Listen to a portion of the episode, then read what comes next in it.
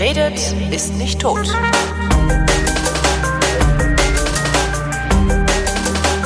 Zwei Männer setzen sich zusammen, um über die Fotografie zu sprechen, nämlich Chris Marquardt, der mehr von Fotografie versteht als ich, und Holger Klein. Hallo Chris.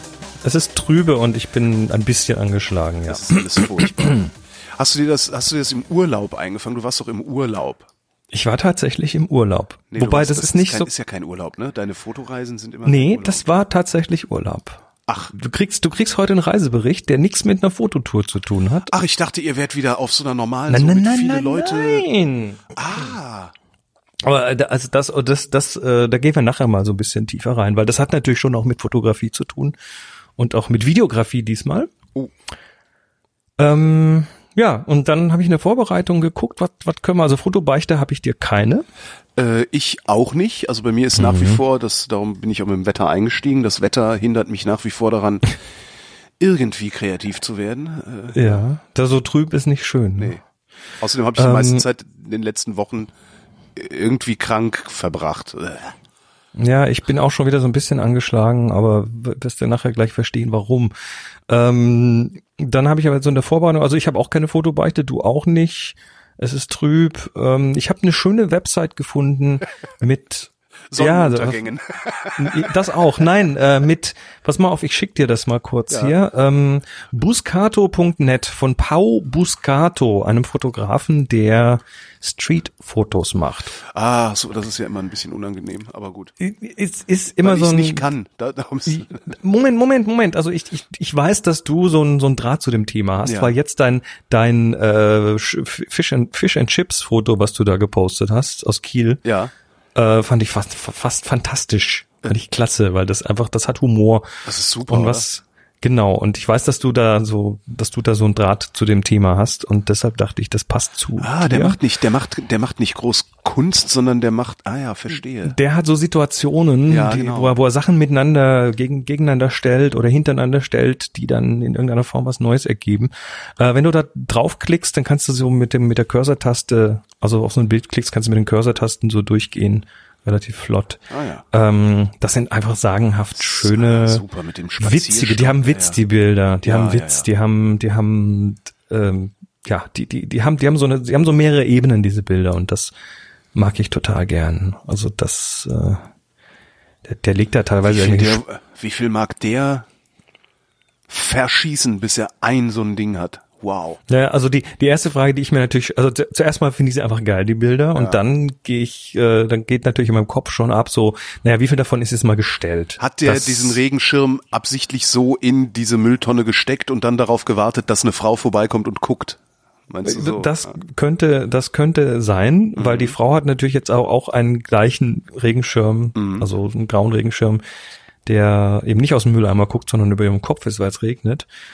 Aber allein bei dem Bild, okay, und wenn er es gestellt hat, dann ist es trotzdem eine geile Situation. Du hast den Regen, du siehst den Regen, weil da hinten im Hintergrund ein helles Schaufenster ist, was Ja. sich auf, sich auf der Straße reflektiert. Dann hast du diesen, diesen Schirm, der in der Mülltonne äh, umgedreht ist, also quasi wo diese, diese Spitzen da rausgucken. Und dann hast du die Frau, die von oben einen Regenschirm über dem Kopf hat, direkt dahinter steht und drauf guckt. Das sieht so ein bisschen aus, als ob sie aus dieser Mülltonne rauswächst. Ähm, aus diesem Schirm, weißt du, wie so eine, wie so eine Seerose, die aufgeht. Mhm. Und von oben hast du aber diesen Deckel von dem Schirm drauf, also ist es eigentlich schon fast wie so eine Muschel.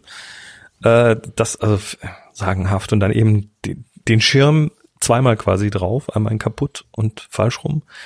Der muss das, der, muss diese Sachen stagen. Also da sind, also hast du das mit Also ein paar dem, davon mit dem. Straßenzeitungsverkäufer, dessen Schatten, also Straßenzeitungsverkäufer, äh, ähm, also links im Bild ein Straßenzeitungsverkäufer angeschnitten, äh, sein Schatten auf der Wand und die Zeitung, der, auf der Zeitung, die er festhält, ein Kopf und dieser Kopf ist der Kopf des Schattens.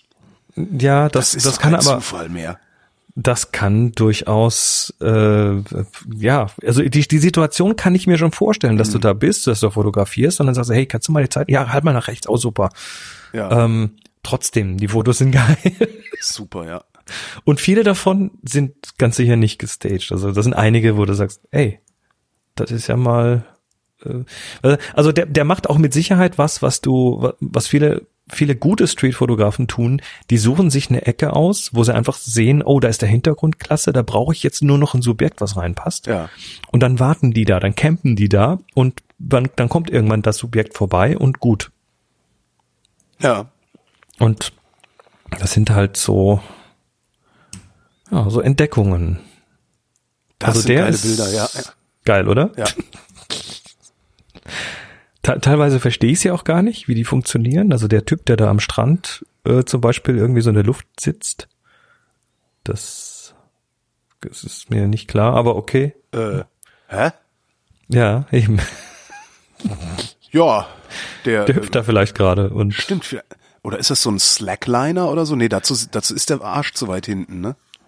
ähm, Oh nee, warte, du hast recht. Wenn man da reinzoomt, dann sieht man, dass da eine Line gespannt ist, Ah, die okay. quasi quasi fast mit dem mit dem mit dem Beginn des Meeres übereinstimmt. Du siehst da bei den bei dem Pärchen, was hinter ihm rechts geht, dass die Line vor genau, da sitzt auf einer Line, richtig. Okay. Schwein gehabt.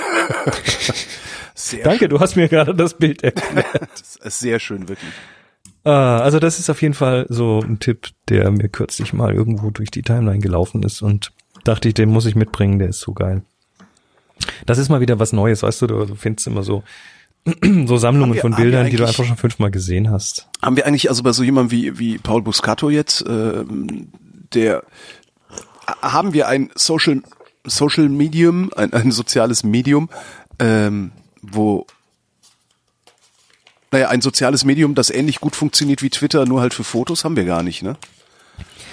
Ähm, Also, also Instagram war das mal, äh, bis ja, sie sich Instagram entschieden ist ja, haben, ist ja evil und so. naja, vor allen Dingen, bis sie sich entschieden haben, nicht mehr chronologisch abzubilden. Also das ist ja mein Also- Problem mit Instagram. Das, Das, ja, ja, der, der, der, die Timeline ist, das ist kaputt. katastrophal, ja. Ähm, die, was man bei Twitter übrigens noch umgehen kann, indem man halt so einen Third-Party-Client Ja, verwendet, das hab- das wie, hab wie ich. Also Tweetbot zum Beispiel. Ich sehe dieses Twitter-Elend, äh, das sehe ich nur, wenn ich mich versehentlich mal ja. bei denen anmelde, ja. Ähm, also das, was, was, was ja versucht, dem oder versucht hat, dem Ganzen irgendwie entgegenzuwirken, ist dieses Vero.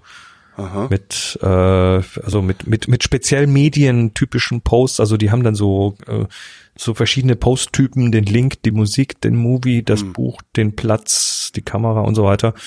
Und äh, die sagen ganz bewusst, wir machen keine, keine, wir machen nur chronologisch und Ja, ja. du siehst alles, was du sehen möchtest und und und. Und dann gehe ich da mit meinem ganzen Content hin und dann überlegen sie es sich doch anders. Das Problem ist halt, dass man diesen ganzen Firmen nicht vertrauen kann. Das ist naja, ja, den, das, das Problem bei Vero ist, ähm, naja, also ich weiß nicht, ob es ein echtes Problem ist, aber es kam schon relativ früh auch äh, so Geschichten, dass der, der Typ, der das, der dahinter steckt, wohl schon irgendwie so ganz viele gefailte Sachen hat und etwas shady ist und also da, da waren dann gleich Mhm. so die, die, die Leute, die mal so ein bisschen gegraben haben und gemeint haben, "Nee, weiß nicht, also, und, und das hebt auch nicht wirklich ab. Das ist halt wieder eines dieser Dinge, die Was sagen, oh, wir machen Flickr? alles besser. Flickr ist doch, ist, ist, ist Flickr noch, ist Flickr noch eine Option? Also ich, ich, ab und zu gucke ich da ja auch mal drauf und so, aber ich habe irgendwie nicht das Gefühl, als wäre das so lebhaft, wie man es eigentlich haben möchte. Nee, ist es auch nicht mehr. Also Flickr ist noch da, Flickr ist auch noch gratis, wobei ich immer noch Geld reinwerfe, um einfach irgendwie den Speicherplatz und die un unendliche äh, die unendliche äh, Availability und so weiter zu haben. Äh, Flickr ist jetzt, also Flickr war ja mal Flickr, dann hat, ja, wer hatten die damals gekauft? Yahoo, ne? War Also? Yahoo hat die damals gekauft und dann war das eben unter Yahoo, aber immer noch weiter Flickr.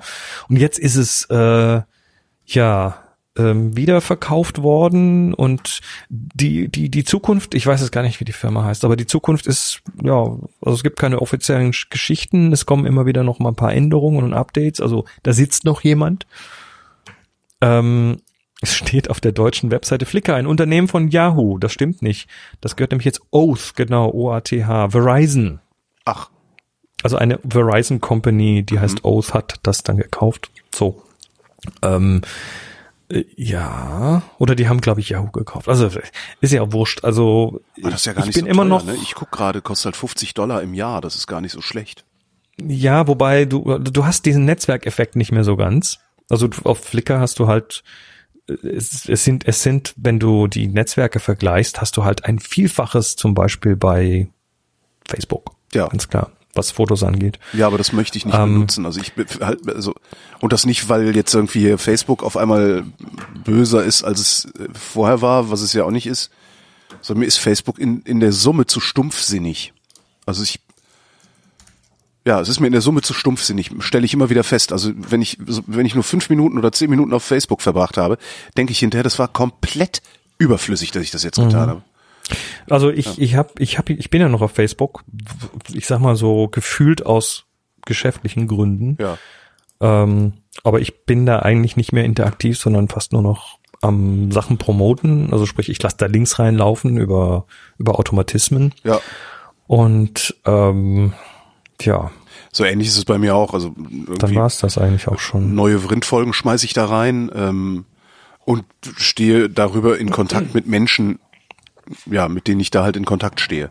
Also du hast, Das du ist hast halt das auch zu der Faulheit geschuldet. Also ich bin halt einfach nur zu faul, da mal irgendwie meine meine äh, Message, Messenger zu pflegen und zu fragen, hier äh, kann man dich eigentlich auch irgendwie anders erreichen.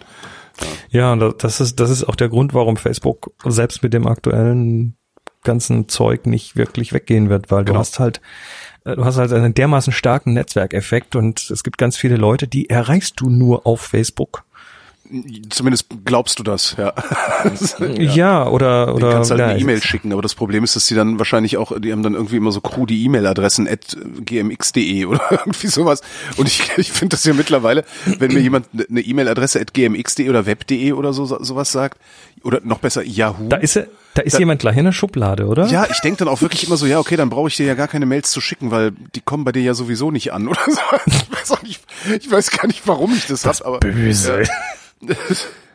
Äh, ja, also zum Fotosharing, ich äh, bin weiter auf Flickr, weil Flickr sich einfach auch als stabil äh, erwiesen hat erstmal. Und was da jetzt im Hintergrund politisch abgeht und so weiter, ich hoffe einfach, dass es bleibt, weil ich's, ich finde das angenehm. Wobei die Interaktion mit Flickr-Content, also auf der App und heute, ich sag mal Mobile First, das sind eh die meisten auf mobil, ähm, die App ist halt nicht mehr so, so ganz gebaut, um jetzt zu interagieren in, in Form von Feedback, sondern die ist halt jetzt, also du kannst das tun, aber du musst irgendwie viermal tappen, bis du bei dem Feedback äh, Feld bist, sondern äh, du machst irgendwie einen Doppeltap oder so und dann hast du ein Herzchen ver vergeben. Also das ist es halt ganz massiv auf Likes reduziert. Mhm. Und was ein Like wert ist, wissen wir alle. ja, Jo. also eher Showcase. Ja. Naja, gut, dann, dann halt nicht. Dann, ja. Also ich habe dir keine Lösung. Ja, ich finde es halt total schade, weil eigentlich ist immer noch das Schönste, Fotos zu gucken. Aber wenn du dann über, über drei, vier, fünf verschiedene Dienste äh, immer drüber laufen musst, äh, weil du ja auch konta- konstant Angst hast, was zu verpassen oder was zu übersehen, äh, ja, dann, dann hört irgendwie der Spaß auf bei mir. Ja. Ja. Soll mal jemand was richtig und gut machen? Ja, machen wir, machen wir, ja. Und das ohne böses Businessmodell Genau. und dann sind wir alle da. Genau, und so lange machen wir einfach mit der Sendung weiter. Wo machen wir denn eigentlich weiter? Ach genau, du warst in äh, des, äh, äh, Norwegen. Norwegen. Im Norden war, war er. Ich war im Norden. Ich war mal wieder, mal wieder im Norden. Ich bin ja, ich bin ja irgendwie mittlerweile so, ich, ich bin ja Arktis-Fan. Wegen des wegen des Fotografierens, also we- wegen des Fotografierens oder so? Einfach Auch alles, so. nur Weil es ist fotografieren. Ja so kalt. Ja, fotografieren Leute, kalt finde ich nicht schlimm, das, also Eis mag ich. Ähm, ja, irgendwie finde find ich mich da ganz wohl. Ähm, ja, ich war auf dem Schiff und zwar auf der Norderlicht, auf der ich auch schon letztes Jahr im Mai war. Die hatten wir ja letztes Jahr tatsächlich mal gechartert. Das ist dieser ähm, Zweimastschoner, ein Segelschiff äh, von 1910 oder so. Damals als Feuerschiff gebaut in Flensburg. Die hieß damals auch Flensburg und hat eine sehr bewegte Geschichte und ist mittlerweile eben im, im touristischen Einsatz. Also da, die kannst du dir mieten, chartern und dann kannst du darauf äh, im Winter um Tromsø rumschippern in den Fjorden, also super schön, Nordlichter, Wale und so weiter. Und im, in der anderen Hälfte des Jahres, so ab März ungefähr, äh, ist die dann oben um Spitzbergen unterwegs. Aha. Da waren wir letztes Jahr auf dem Schiff und da haben wir uns mit den Eignern angefreundet, also äh, Floris und Marielle. Das äh, ist ein junges Paar, die haben die Anfang letzten Jahres gekauft, die Norderlicht, und betreiben die da jetzt. Und Das geht? Also im Sinne von, ich kauf mal eben ein altes Schiff und Also Kann die, dann davon die, leben? Naja, also die Norderlicht ist, äh, ist ein, wie gesagt, ein alter Schoner, ein Segler. Die hat äh, zehn Gästekabinen, a zwei Betten, das heißt, du kannst 20 Leute drauf unterbringen. Und die Norderlicht ist äh, viele Jahre gefahren für die Firma Ocean Wide Expeditions. Das ist ein so, ein- so, so, so ein äh, Cruise-Veranstalter im Prinzip, äh, die arktisch und antarktisch unterwegs sind. Und die äh, haben quasi mit dem Vertrag das übernommen. Also Ocean Wide äh, sch sch schaufelt ihnen quasi Leute zu. Okay, das ist so, als hättest du eine, Das eine heißt- Eigentumswohnung gekauft, wo der Mieter schon drin ist. Ähm, ja, so ungefähr. Also die haben jetzt, ich weiß es nicht genau, wie es aussieht, aber wohl ein paar Jahre eben diesen Vertrag, dass sie also auf jeden Fall ähm, erstmal erstmal ausgelastet sind und Sehr sich nicht gut. selber um Thema Werbung und so weiter kümmern müssen. Und äh, die fahren also bis auf einen Monat im Jahr fahren die also elf Monate Mhm. und ein Monat ist das Ding im Dock und wird geschrubbt und gelackiert und geputzt und so weiter. Ähm, und ich, ich, ich habe mich damals schon sehr schnell in dieses Schiff verliebt. Ich bin eigentlich gar kein so ein Seemensch. Ich bin eigentlich ein Luftmensch. Also Fliegen und so macht mir viel mehr Spaß. Wasser, ich war früher immer schon, ich habe ich hab, ich hab erst in der vierten Klasse schwimmen gelernt. Okay. So, war wasserscheues Kind. Und äh, aber ich fühle mich auf diesem Schiff einfach sauwohl oder allgemein auf Schiffen sauwohl. Und ähm, nach der Charter letztes Jahr, wo wir die tatsächlich als Fotoreise hatten, also mit mit einem ganzen Sack voll Fotografinnen und Fotografen, ähm, ja, hat sich da eben dann so ein bisschen eine Freundschaft entwickelt und ähm, irgendwann habe ich dann, beziehungsweise im Vorfeld habe ich mir schon die Website von denen angeguckt. Also das ist äh, norderlicht.nu. Norderlicht.nu mit zwei O. Und die Website, die war damals einfach, also letztes Jahr einfach so von Baujahr 1993 gefühlt. Also ganz gruselig. Und dann habe ich gesagt, hey Leute, äh, braucht ihr eine neue Website? Ich mache euch eine. Und so haben wir dann eben gesagt, no, machen wir doch mal. So die, die aktuelle Website habe ich für die gebaut. Geiles und Foto. Das, das Titelfoto? Ja. ja, ja das habe ich auch gemacht. Was wie nennt man sie? Seehund, See, See, Wal- äh, Walrosse. Walross, genau.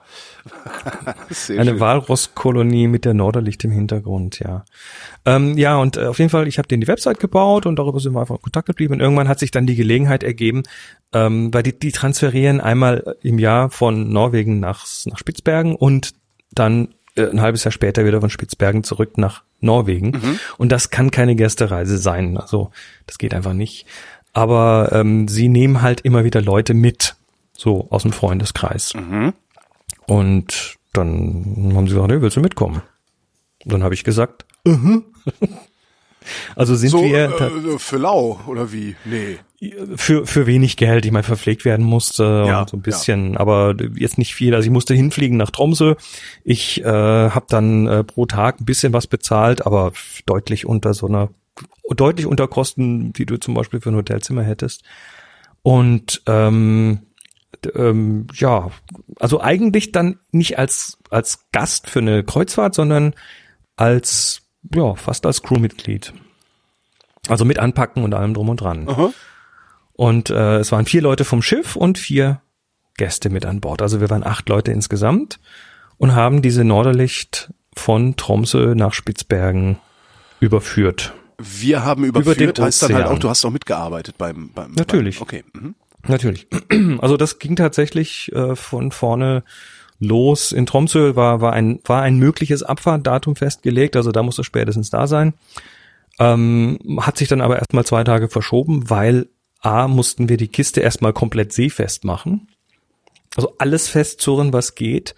Äh, und wir mussten Vorräte laden, weil die nehmen einfach aus Norwegen so viel Zeug mit, wie sie können für die Gruppen, die dann später kommen, weil oben in Spitzbergen ist es einfach viel zu teuer. Ja. Und alles, was du von dort mitnehmen kannst, ist gut. Aber das muss natürlich alles verstaut werden. Und wir haben dann also mehrere Kabinen quasi zu, zu Lagern gemacht und da alles verzurrt und reingewurstelt. Und ich wusste gar nicht, wie viele kleine Ecken und Sachen es in so einem Schiff gibt, wo man Sachen unterbringen kann. Was ich mich ja immer frage ist, wie machen die das, wirklich nichts zu vergessen? Weißt du? du so Erfahrung. Ja, aber irgendwann müß, musste Und- die und auch mal. Äh, äh, ja, aber die muss, lädt man die sich irgendwo runter, weil irgendwann muss man diese Erfahrung ja auch erstmal gesammelt haben. Ja, die haben auch- die- ist das dann halt wirklich so, oh Scheiße, die Butter ist alle. Ja, das, äh, das haben die auch tatsächlich. Also du musst da mit Sicherheit das eine oder andere Mal improvisieren. Du kannst dir natürlich oben in Spitzbergen auch Sachen liefern lassen. Tun sie auch. Also frisches Gemüse und so Zeug äh, kannst ja nicht unbegrenzt lagern. Also äh, Gurken, Salat und diverse andere Sachen musst du einfach dir dort kommen lassen. Ja. Das funktioniert auch. Ähm, aber was eben, ich weiß nicht, also zum Beispiel, äh, das sind Holländer, ne? Die, die betreiben das Schiff und äh, die kochen natürlich auch holländisch und da muss natürlich viel Mayonnaise mit an Bord sein. Und äh, dann hast du so, so, so irgendwie so 20, zweieinhalb Kilo Eimer Mayonnaise, die da irgendwie aufs Schiff kommen. Dann haben die oben. Dabei macht man die doch selbst.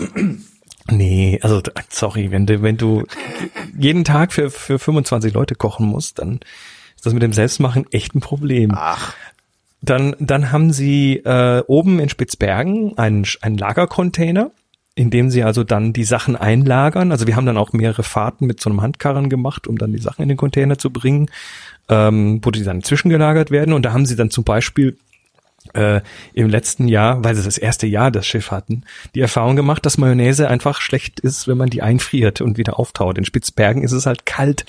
Dann war die Mayonnaise in dem Container und nachdem die dann mehr, mehrfach tief durchgefroren war, so bei Thermafrost, hat sie sich dann auch wieder, wieder getrennt. hat sie sich dann ihre, ihre Bestandteile zerlegt. Die obere Hälfte war dann halt Öl. ja. Ähm, und das machen sie jetzt nicht mehr. Das wird auf dem Schiff behalten. Aber also so lernst du und natürlich kannst du viele Sachen nachkaufen. Und äh, die haben natürlich auch so, so eine Art Speiseplan. Also die wissen schon im Voraus so ein bisschen, was sie brauchen. Also wir haben das Ding gepackt, wir haben alle seefest gemacht, in, inklusive alles, was an Deck ist irgendwie. Äh, hattest du schon erzählt, wie lange du unterwegs warst? Ähm, also insgesamt war die Reise auf 14 Tage ausgelegt. Ähm, bin am, am 10. dort, also am 9. äh, März angekommen, am 10. ausgecheckt aus dem Hotel, also eine Hotelnacht und dann direkt aufs Schiff. Das hat direkt vor dem Hotel gelegen, also einmal aus, dem, aus der Türe fallen und dann auf, aufs Schiff rüber. Ähm, und dann waren da 14 Tage geplant. Also am 23. kam dann die Gruppe die nächste und bis dahin musste die Überfahrt durch sein, das ganze Beladen und Entladen durch sein, äh, das Schiff hübsch machen durch sein und äh, die Zeit war großzügig geplant, weil du musst möglicherweise eben auf so Sachen, so, so Kleinigkeiten wie Wetter achten. Ja, Flaute zum Beispiel. Nee, Flaute ist nicht das große Problem, weil die, die, die Kiste segelt, aber hat natürlich auch einen Diesel. ah, okay. Das heißt, das heißt, äh, die, wir, wir haben quasi beides eingesetzt unterwegs. Also die Segel waren oben. Ähm, nicht immer alle, weil bei zu viel Wind ist das dann auch nicht gut. Ähm, und, und parallel halt schiebt der Diesel kräftig, dass man so schnell wie möglich da durchkommt. Und wir mussten dann auch, äh, also einen Tag haben wir geladen und gezurrt und dann noch einen Tag äh, gewartet wegen, wegen schlechtem Wetter. Also draußen auf See, während es in Troms, während, während es in Tromsø äh, schön sonnig war, war halt draußen auf dem Wasser irgendwie Windstärke neun oder so. Und das ist schon richtig viel. Und dann ging es aber irgendwann los und dann hat die Überfahrt selber auch tatsächlich nur drei Tage und drei Stunden gedauert. Ach, wie ärgerlich. Naja, ich bin danach trotzdem noch am Schiff geblieben, Okay. weil ich hatte ja schon Rückflug gebucht und vom 23. auf den 25. noch zwei Hotelnächte dort in Longyearbyen auf Spitzbergen. Und äh, ja, dann war eben doch noch das eine oder andere zu tun, bevor die Gäste kommen. Und da packt man dann mit an und die Downtime zwischendurch, da hat man mal eine Wanderung gemacht oder ähm, ich habe ein bisschen geschrieben, weil ich gerade wieder an einem Buch schreibe. Das war also ganz praktisch da. So eine Ecke ohne eine Ecke ohne viel Internetempfang ist da echt super für. Äh, Ja, und ähm, dazwischen lag halt diese Überfahrt. Und da bist du tatsächlich, also ich entschuldige mich jetzt schon mal bei allen, bei allen Seemännern, Seefrauen, Seglern, äh, die, die, wenn ich jetzt da irgendwelche falschen Begriffe benutze, dann liegt das A daran, dass ich halt dieses Vokabular nicht so drauf habe und B, dass wir uns an, an Bord immer auf Englisch unterhalten haben, ähm, wo dann die Begriffe eh nochmal anders sind. Also äh, sorry dafür schon mal. Aber wir sind dann tatsächlich diese drei Tage und drei Stunden durchgefahren, also durchgesegelt. Ähm, das war, musst du machen rund um die Uhr. Kannst du nicht einfach zwischendurch mal einen Anker werfen und, und schlafen. Ich kann übrigens sehr empfehlen, äh, ich, kann, ich kann sehr empfehlen, ähm, das richtet, diese Ansprache richtet sich jetzt ausschließlich an die Hörerschaft. Ähm, die Fotos, ihr findet die Fotos von der Reise in den Shownotes zur Sendung auf frinte.de. Einfach durch die Fotos langsam durchzuscrollen, während Chris im Hintergrund so vor sich hin plaudert. Ich mache das nämlich gerade. Schön. Also, ähm, ja, wie machen wir jetzt weiter? Also ich bin, ich, also wir sind da drei Tage durchgeschippert und zwar Tag, Tag, tatsächlich Tag und Nacht. Äh, dazu haben wir Wachen eingerichtet und äh, das war so in einem vier Schrägstrich acht Stunden Takt, also vier Stunden Wache, acht Stunden Ruhe. Ah. Ähm, das hat unglaublich gut funktioniert. Und während der Wache waren wir dann immer zu dritt auf der Wache und Wache bedeutet, also einer, einer von den dreien ist jemand, der, also ein Profi vom Schiff, Ja. der also der Navigation kann und so weiter. Der weiß, wie man in Ernstfällen auf irgendwelche Sachen reagieren kann. Und äh, die anderen beiden waren dann eben zwei Gäste und wir haben dann jeweils ähm, ja den Kurs gehalten, also am Steuerrad gestanden oder mal auf Deck irgendwie Eis entfernt, wenn da irgendwie was also es wurde nach nach Norden hin natürlich immer kälter, immer mehr arktische Polarluft und dann friert es auf dem Schiff schon mal so ein bisschen an und das ist dann gefährlich auf dem Schiff, weil dich haut's halt hin und das ist bei Seegang auch nicht ganz toll.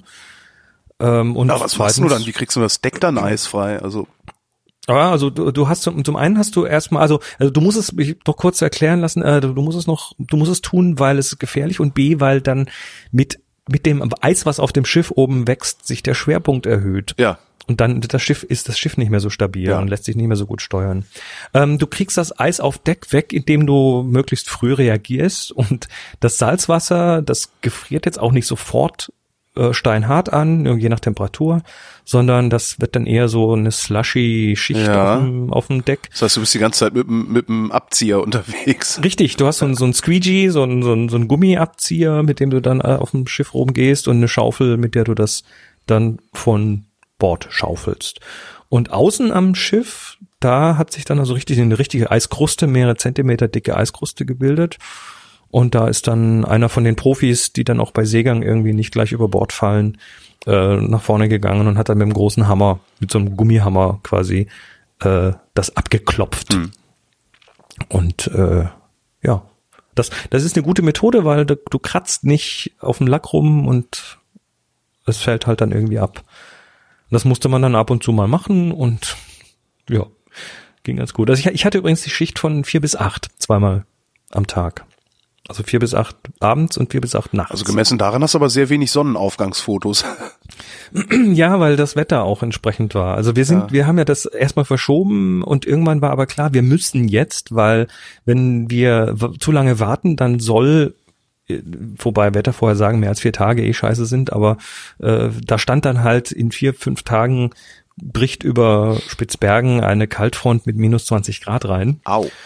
Und da mussten wir sicherstellen, falls das tatsächlich kommt, dass wir frühzeitig dort sind, weil ähm, das, das kannst du zwar mit dem Schiff machen, das Schiff kann das, aber du hast das Problem, dass die, ähm, dass das, das um Svalbard rum, also Spitzbergen, Svalbard, dass da die, die, ja, dass das dann einfach auf der See zu viel Treibeis ist und dann kommst du möglicherweise gar nicht mehr rein in diese Fjorde. Tja. Ja. Ja, also Sonnenaufgangsfotos. Wir hatten teilweise einfach scheiß Wetter Ah. unterwegs. Also äh, Windstärken mit Böen bis zu Windstärke 8 und Wellen von 5 Metern. Und dann den Wind von Osten. Also der Kurs, der Kurs nach Norden und der Wind von 90 Grad äh, von rechts, also von Steuerbord. Und das hieß dann das Schiff, wenn da Segel oben waren und die waren fast immer oben, ist das Schiff halt irgendwie so gefühlt auf dem 45 Grad Winkel und du bist dann irgendwie an Deck und es pustet wie blöd und nachts hat es dann auch mal irgendwie gehagelt und geregnet und so weiter. Nee, Und, das und, kein, und, kein, und, und kein Steuerhaus. Also du I. hast dann, du stehst dann tatsächlich im Wetter und hast dann äh, so klamottentechnisch, ich hab, ich bin jetzt gar kein so ein Segler, das heißt, ich habe jetzt nicht irgendwie so Segeljacken und so Zeug. Mhm. Ich habe dann halt so aus dem Trekking-Bereich meine Daunenjacke und meine, meine Hardshell drüber. Ich habe mich also eingepackt mit allem, was in irgendeiner Form dann wasserdicht Und genug und warm genug war. Und es hat funktioniert, Okay. ja. Es war jetzt nicht so ganz so ideal wie so eine Segeljacke, äh, die so aus fünffachen Gore-Tex besteht und so weiter. Aber es hat funktioniert. Es war also, es ist Not, zum Not, zur Not ist sowas natürlich schon möglich. Für mich wäre das nix. Das ist Ja, das das mir dachte zu ich kalt. Also das wäre mir, das, Das- ist nicht, das, Das dachte ich auch immer, wobei das Schiff selber ist ja komplett, das ist ja ein Wohnzimmer. Also du kommst da rein und es ist warm. Das Ding ist geheizt. ja, aber du Kabine musst halt irgendwann raus. du musst halt irgendwann raus. Ich, ich finde diese, also ist ganz lustig. Ich habe, seit ich mich selbstständig gemacht habe, habe ich so eine Erfahrung gemacht und die ist, ähm, also vor allem mit diesen Workshops, ne? Du musst ja so einen Workshop, wenn du den anbieten möchtest, musst ja mal auf jeden Fall ein Jahr vorher ankündigen, damit die Leute die Zeit haben, sich da drauf einzurichten und wenn es eine Reise ist, auch drauf zu sparen. Und das hat halt so eine Vorlaufzeit. Und deshalb machst du da solche solche Ankündigungen tatsächlich lange vorher, oft auch lange bevor die Details alle ganz klar sind. Du, du sagst einfach mal, du schlägst einen Nagel rein, sagst, ja, das machen wir. Hier, ich biete es an, Leute, meldet euch an und äh, wir versuchen mal, das so, so und so auszu, äh, auszugestalten, äh, ohne Gewähr. Und dann ändert sich da immer noch mal eine Kleinigkeit hier und da und dann muss man das halt so äh, mitnehmen. Aber du musst dir quasi die, ähm, ich sag mal, mein, mein Lieblingsspruch ist da immer, den, den von der Klippe springen und auf dem Weg runter die Flügel bauen. Ne? Also während du dich quasi committed hast, musst du dann irgendwie was draus machen aus der Sache. Und das ist für mich eine ganz wichtige Erfahrung gewesen. Also so, so aus, aus, aus so eine psychologische Erfahrung, dass in dem Moment, wo ich das tue, geht's mir geht's mir viel viel besser, weil a es ja es stresst mich ein bisschen, aber b ich kann da nicht mehr raus. Ne? Ich, ich kann nicht einfach irgendwann zwischendurch sagen, Ja, oh nö, ich, ja. oh nö, ich lass das mal. Bei mir ist halt so, dass ich dann ab dem Moment, wo ich sage, okay, jetzt ich mach das, ab dem Moment frage ich mich, was kann ich tun, damit ich da wieder rauskomme? Das ist schrecklich. Und und äh, oh, ja, aber aber äh, nach das ging mir am Anfang auch so und dann habe ich aber diese diese Erfahrungen halt immer wieder gemacht in verschiedenen Zusammenhängen und ähm, ich sag mal, das der einzige Weg, wie ich das schaffe, solche Sachen am Rande der Komfortzone zu tun, ist halt, indem ich mich committe und sage, ja, ich mache das. Und in dem Moment, wo du auch so auf, auf dem Schiff bist und das Ding ist mal raus aus den Fjorden auf dem offenen Meer, kannst du nicht mehr zurück. Da bist du einfach dabei. Und in dem Moment ist das einfach, du hast eine Entscheidung zu sagen, boah, ich finde das voll miserabel oder Hm. äh, boah, ich lass mich da jetzt drauf ein und find's cool. Und es war einfach geil. Also ja, ich, jedem würde das auch, empfehlen. also in den, zum Beispiel in, in den, ähm, also so Bahamas zum Beispiel, da würde ich sowas auch machen, so ein Schiff überführen. ja, kann man ja. Also ja, soll, soll mich mal jemand, äh, bitte, bitte mich doch mal jemand, der ein Schiff äh, irgendwo in der Karibik hin und her fährt, dass ich dabei helfe, dieses Schiff hin und her zu fahren. Da, dazu kommt hier natürlich noch, dass, äh, dass ich einfach ein Fan bin von Eis, also Ja. fotografisch ein Fan bin von Eis. Und ich mag, ich mag das, was das Eis so tut mit den Farben, was das Licht da oben in der Arktis tut. Also hast einfach, das einfach teilweise pinke Sonnenaufgänge, die dann oder Untergänge, die dann so ganz flach durch die Atmosphäre gehen und dann hast du plötzlich Töne in den Bildern, die sehen aus wie aus dem Kaugummiautomaten, die sehen echt nicht echt aus, aber die sind da so. Ähm, also Farben und und die Art, wie das Licht da gestreut ist, ist einfach der Wahnsinn. Hm. Und Ja, für mich ist Fotografie einfach sehr nur, intensiv. für mich ist Fotografie ja einfach nur Flucht. Mir würde es halt reichen, in einer Hängematte irgendwo in der Karibik bei einer lauen Brise einfach rumzuliegen und nicht zu denken. Du, das mache ich ja auch. Also ich habe ja hier durchaus, äh, wenn ich jetzt hier so in der Viewfinder Villa sitze, äh, durchaus auch zwischendurch mal so Downtime und da mache ich das genauso. Also da, da kann ich auch mal einen halben Tag auf YouTube rumdaddeln. Das geht schon. Ich hätte ja, ich, ich, ich hätte ja gerne immer Downtime, aber es, das nennt man dann Rente. Und so weit, Das kommt so früh genug. Naja, das, das musst du halt vor allen Dingen erstmal irgendwie, das muss man sich ja auch mal leisten können. Ne? Das stimmt, ja. Nun ja, auf jeden Fall, Obwohl also man für mich war das. braucht man kein Geld, um nichts zu tun. Ach, du gehst da irgendwo in ein Land, wo das, ne, wo du mit wenig Geld unterkommst. Dann hast du aber blöd, Bundesrepublik Deutschland. Also ich meine, du kannst halt, wenn du es richtig anstellst, kannst du halt hier dein Leben lang nichts tun und gut, du machst dann, also ne, du, du lebst dann wirklich nicht im Luxus und sowas und äh, äh, gehst doch nicht, nicht irgendwie gut essen oder so, aber ich glaube, man kann auch ganz gut nichts tun, wenn man hier in Deutschland ist. ich muss dich mal zu sowas mitschleppen. Zum nix tun? Nö, nö, nö, nö, nö. Was knabberst du denn da eigentlich die ganze Zeit? Oh, Entschuldigung, das ist ein was für ein Hals, weil ich ja ein bisschen angeschlagen bin. Ich versuche das leise zu tun. Knabber, knabber leise, Chantal. Nun ja, also äh, Überfahrt war auf jeden Fall war sagenhaftes Abenteuer. Also war klasse. Wir hatten auch dann durchaus so die eine oder andere Situation, ähm, wo ich so als Laie denke, hm, ui, ui, ui. Da hat dann irgendwie na, ein, eines Nachts um eins war irgendwie der Captain plötzlich hellwach, weil das Schiff äh, in diesen, wenn es so in diese Wellentäler eintaucht, vorne nicht ganz so schnell hochgekommen ist wie sonst. Und da war er sich dann irgendwie erstmal nicht ganz klar, was ist da los, und dann ist dann losgegangen und hat, hat dann vorne diese, diese, ähm, diesen Kasten aufgemacht, wo die Ankerketten drin liegen. Und das sind so richtig so kabinengroße äh, Kiste ist das. Ja. Und ähm, Der war bis oben hin voll gefroren. nee, der war bis oben hin voll mit Wasser.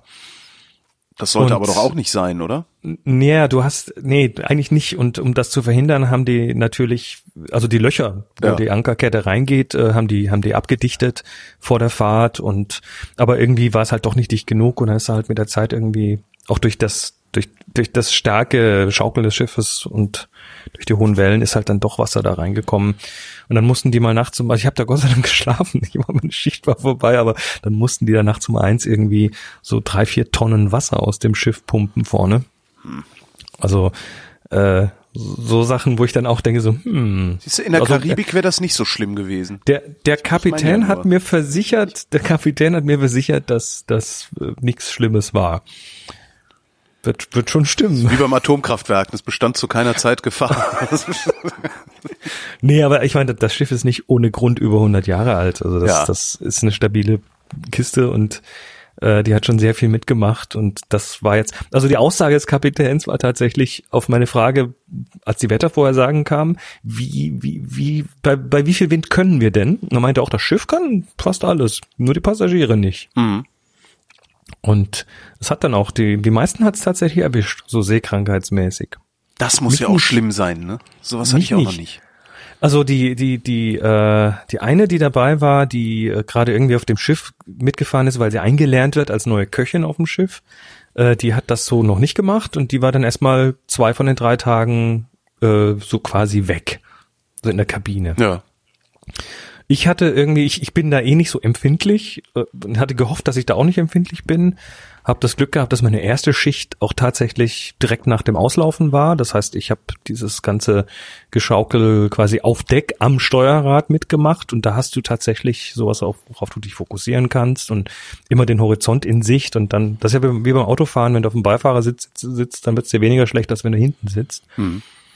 Und danach war es mir dann doch sehr mulmig und in der Kabine habe ich dann auch mir so, schon so neben Bett so eine, so eine Kotztüte bereitgelegt und dann Augen zu und dann weggepennt und alles war gut. Und am nächsten Tag war alles rum, also war alles in Ordnung.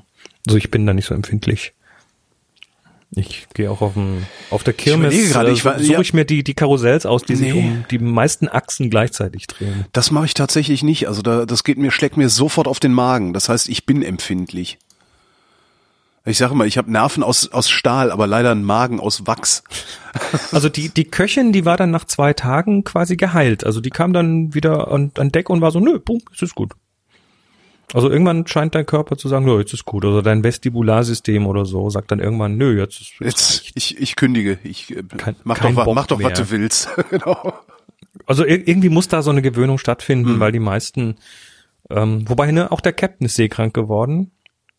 Und einer der Mitreisenden, alter Seebär, der, der jetzt irgendwie 70 ist, aber sein Leben lang auf See war, selbst den hat's erwischt. Also es war schon eine schöne Schaukeltour. Aber muss man durch. Ne? Ja.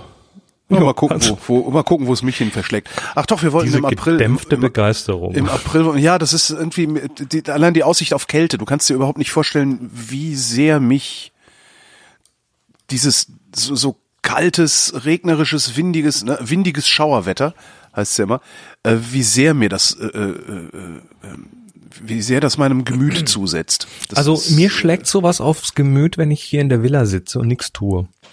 Tatsächlich. Ja, also wenn, wenn also- hier, wenn hier monatelang einfach nur grau ist, dann, Ja. dann werde ich auch so ein bisschen trüb. Aber in dem Moment, wo ich, wo ich, wo ich, wo ich aktiv bin, wo ich was tue, Ich kann dann äh, auch ist nicht das raus. komplett also ich fühle mich auch draußen nicht wohl. Weißt du, es ist jetzt nicht so, dass ich dann, äh, dass ich jetzt frieren würde, weil ich irgendwie zu dünn angezogen bin oder sowas.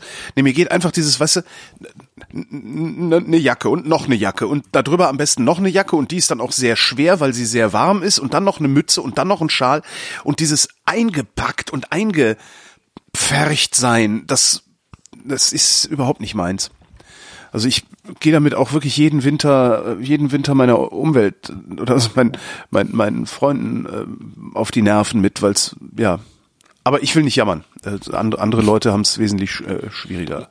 Vielleicht kriegst du, vielleicht kriegst du mal eine, so eine Expositionstherapie. genau. Nackt in Schnee, Streichhölzer Genau. verkaufen. Genau. So, was war Ja, jetzt? also das, das war auf jeden Fall, also das war schön, das war auch fotografisch schön, ähm, wobei ich nicht so viel fotografiert habe. Ach so, was hast du, sondern, was hast du an Ausrüstung überhaupt mitgehabt? Mh, Also ich ich hatte, ich hatte zwei Ziele. Mein erstes Ziel war tatsächlich erstmal das, dieses Abenteuer zu bestehen und das zweite war, äh, das ganze videotechnisch zu dokumentieren. Das heißt, mein, äh, mein, mein primäres oder mein sekundäres Ziel war, da Video zu drehen und dann war erst mein drittes Ziel dann tatsächlich auch Fotos zu machen, weil es war ja keine Fotoreise. Ich habe ja keine Leute dabei gehabt und äh, deshalb dachte ich, das machst du jetzt mal anders und habe mir tatsächlich mal so no, so ein zeitlich begrenztes Vlog gemacht. Ein Also Vlog, ich habe sagt man noch so? oder ein Videolog, Weiß ich nicht. egal. Ich glaube, man sagt Vloggen. Vloggen. Ich glaube, das sagt man wieder. Also, genau.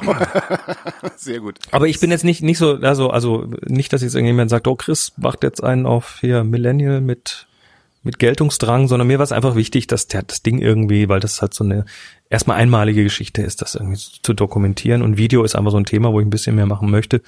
Und dann habe ich so ja so siebenteilig das Ganze mal in sieben kurzen dreiminütigen Videos das Ganze auf auf äh, YouTube gestellt und Ja, wie, so, eine gute wie so ein Übung. YouTuber. Dicht an der so Kamera, YouTuber. dicht an der Kamera, alles wackelt. Du, wie sich das gehört. Wie sich das Ähm, gehört. äh, Nee, also te- teilweise dann auch ein bisschen anders und das war, das war eine schöne Geschichte. Was für eine ähm, und- Kamera hast du da benutzt? Ja, das ist jetzt genau das, das Thema Equipment. Ich habe so so zwei Equipment-Schienen gehabt. Zum einen für Video ähm, hatte ich dabei eine kleine Actioncam, So, so GoPro, ne? Ja, genau, so so ein. GoPro-Verschnitt, so, einen- so einen chinesischen GoPro-Verschnitt. Mhm. Ähm, wobei die in der Kälte ähm, war die Batterie so quasi fast nicht zu, zu gebrauchen. Aber dann hatte ich halt so eine, so eine USB-Batterie in der Tasche, mit der ich das dann immer nachgeladen habe. Also das hat funktioniert, war nicht ganz so handlich, aber die Kamera selber ist klein und nicht im Weg. Und ich meine, Priorität war eins, eins war ja das Ding zu überleben. Das heißt, äh, ich, musste erstmal natürlich gucken, dass, dass ich die, die Wache ordentlich mache und dann äh, erst in zweiter Linie das äh, zu videografieren. Aber da, also diese, diese kleine GoPro-artige Kamera war sehr zentral. Ein iPhone. Mit dem iPhone kannst du super filmen. Zur Mhm. Not. Ja. Ähm, und da ist also ein bisschen iPhone und äh, dann noch so ein bisschen mit den Spiegelreflexen, also hauptsächlich mit der 7D Mark II. Aber äh, so ganz gemischt. Einfach wie es gerade gekommen ist, habe ich äh, Videos gedreht und habe die dann hinterher eben hier auf dem Laptop in Final Cut Pro gezogen und dort dann zusammengeschnitten. Hab mir vorher schon einen Sack Musik äh, mitgenommen und zusammengesucht, damit ich dann unterwegs quasi auch, also das ist immer das Schlimmste, wenn da, also das Musiksuchen ist eh so ein Thema und ähm, wenn du die dann nicht dabei hast, dann bist du erstmal gelähmt, weil ohne Musik bringt sowas gar nichts. Ja, und so habe ich das dann eben durchdokumentiert und wann es möglich war, dann auch hochgeladen. Und aber das ist so eine kleine abgeschlossene Serie, also Okay. nach sieben Episoden ist Schluss. Und ja, das ist da. Und das war, war, war, war ganz gut. Also ich bin ganz froh, ganz, ganz glücklich darüber, wie das rausgekommen ist.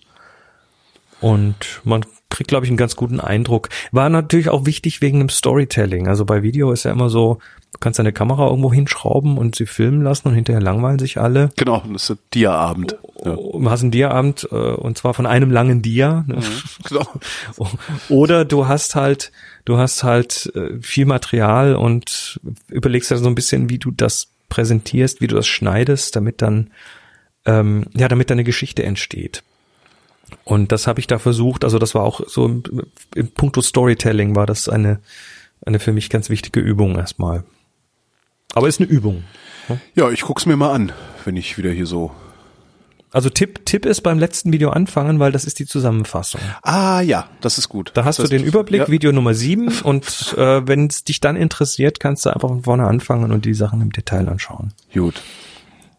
Ja, ja, und fotografisch, ja, man, das Übliche. Die 5D Mark IV, die 7D Mark II. Ich bin ja dann noch so ein alter, so ein alter Spiegelreflexfotograf. Ähm, Objektive, das äh, auch auch meine klassische Combo, das 70 bis Okay. 300 auf der auf der APS-C Kamera für die langen Brennweiten und das 24er Tilt Shift auf der äh, auf der vollformatigen. Und damit war ich einfach gut ausgerüstet.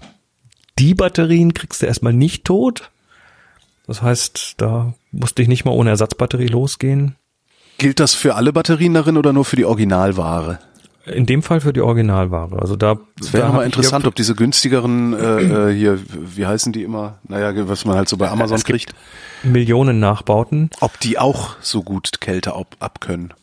Also ich, ich habe die Erfahrung gemacht, ich habe, äh, also als ich angefangen habe mit den digitalen Spiegelreflexen, habe ich ähm, von vorne erstmal natürlich nur die die also ich hatte die Originalbatterie bei meiner ersten digitalen Spiegelreflex, weil die halt mitkam und dann hatte ich äh, so günstigere, deutlich günstigere Third-Party-Batterien von Drittherstellern und die haben gut funktioniert, aber in dem Moment, wo ich irgendwie in so in so Extremsituationen gegangen bin mit denen waren, haben die echt schnell schlapp gemacht.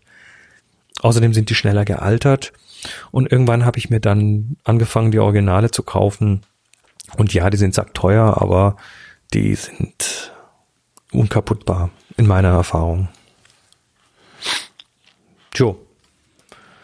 So, Kommen wir zu etwas völlig anderem. Äh, and now for something completely different. Wir haben Fragen bekommen. dann äh, Fragen, warte, Fragen. Weg sind sie. Da sind die Fragen. Okay.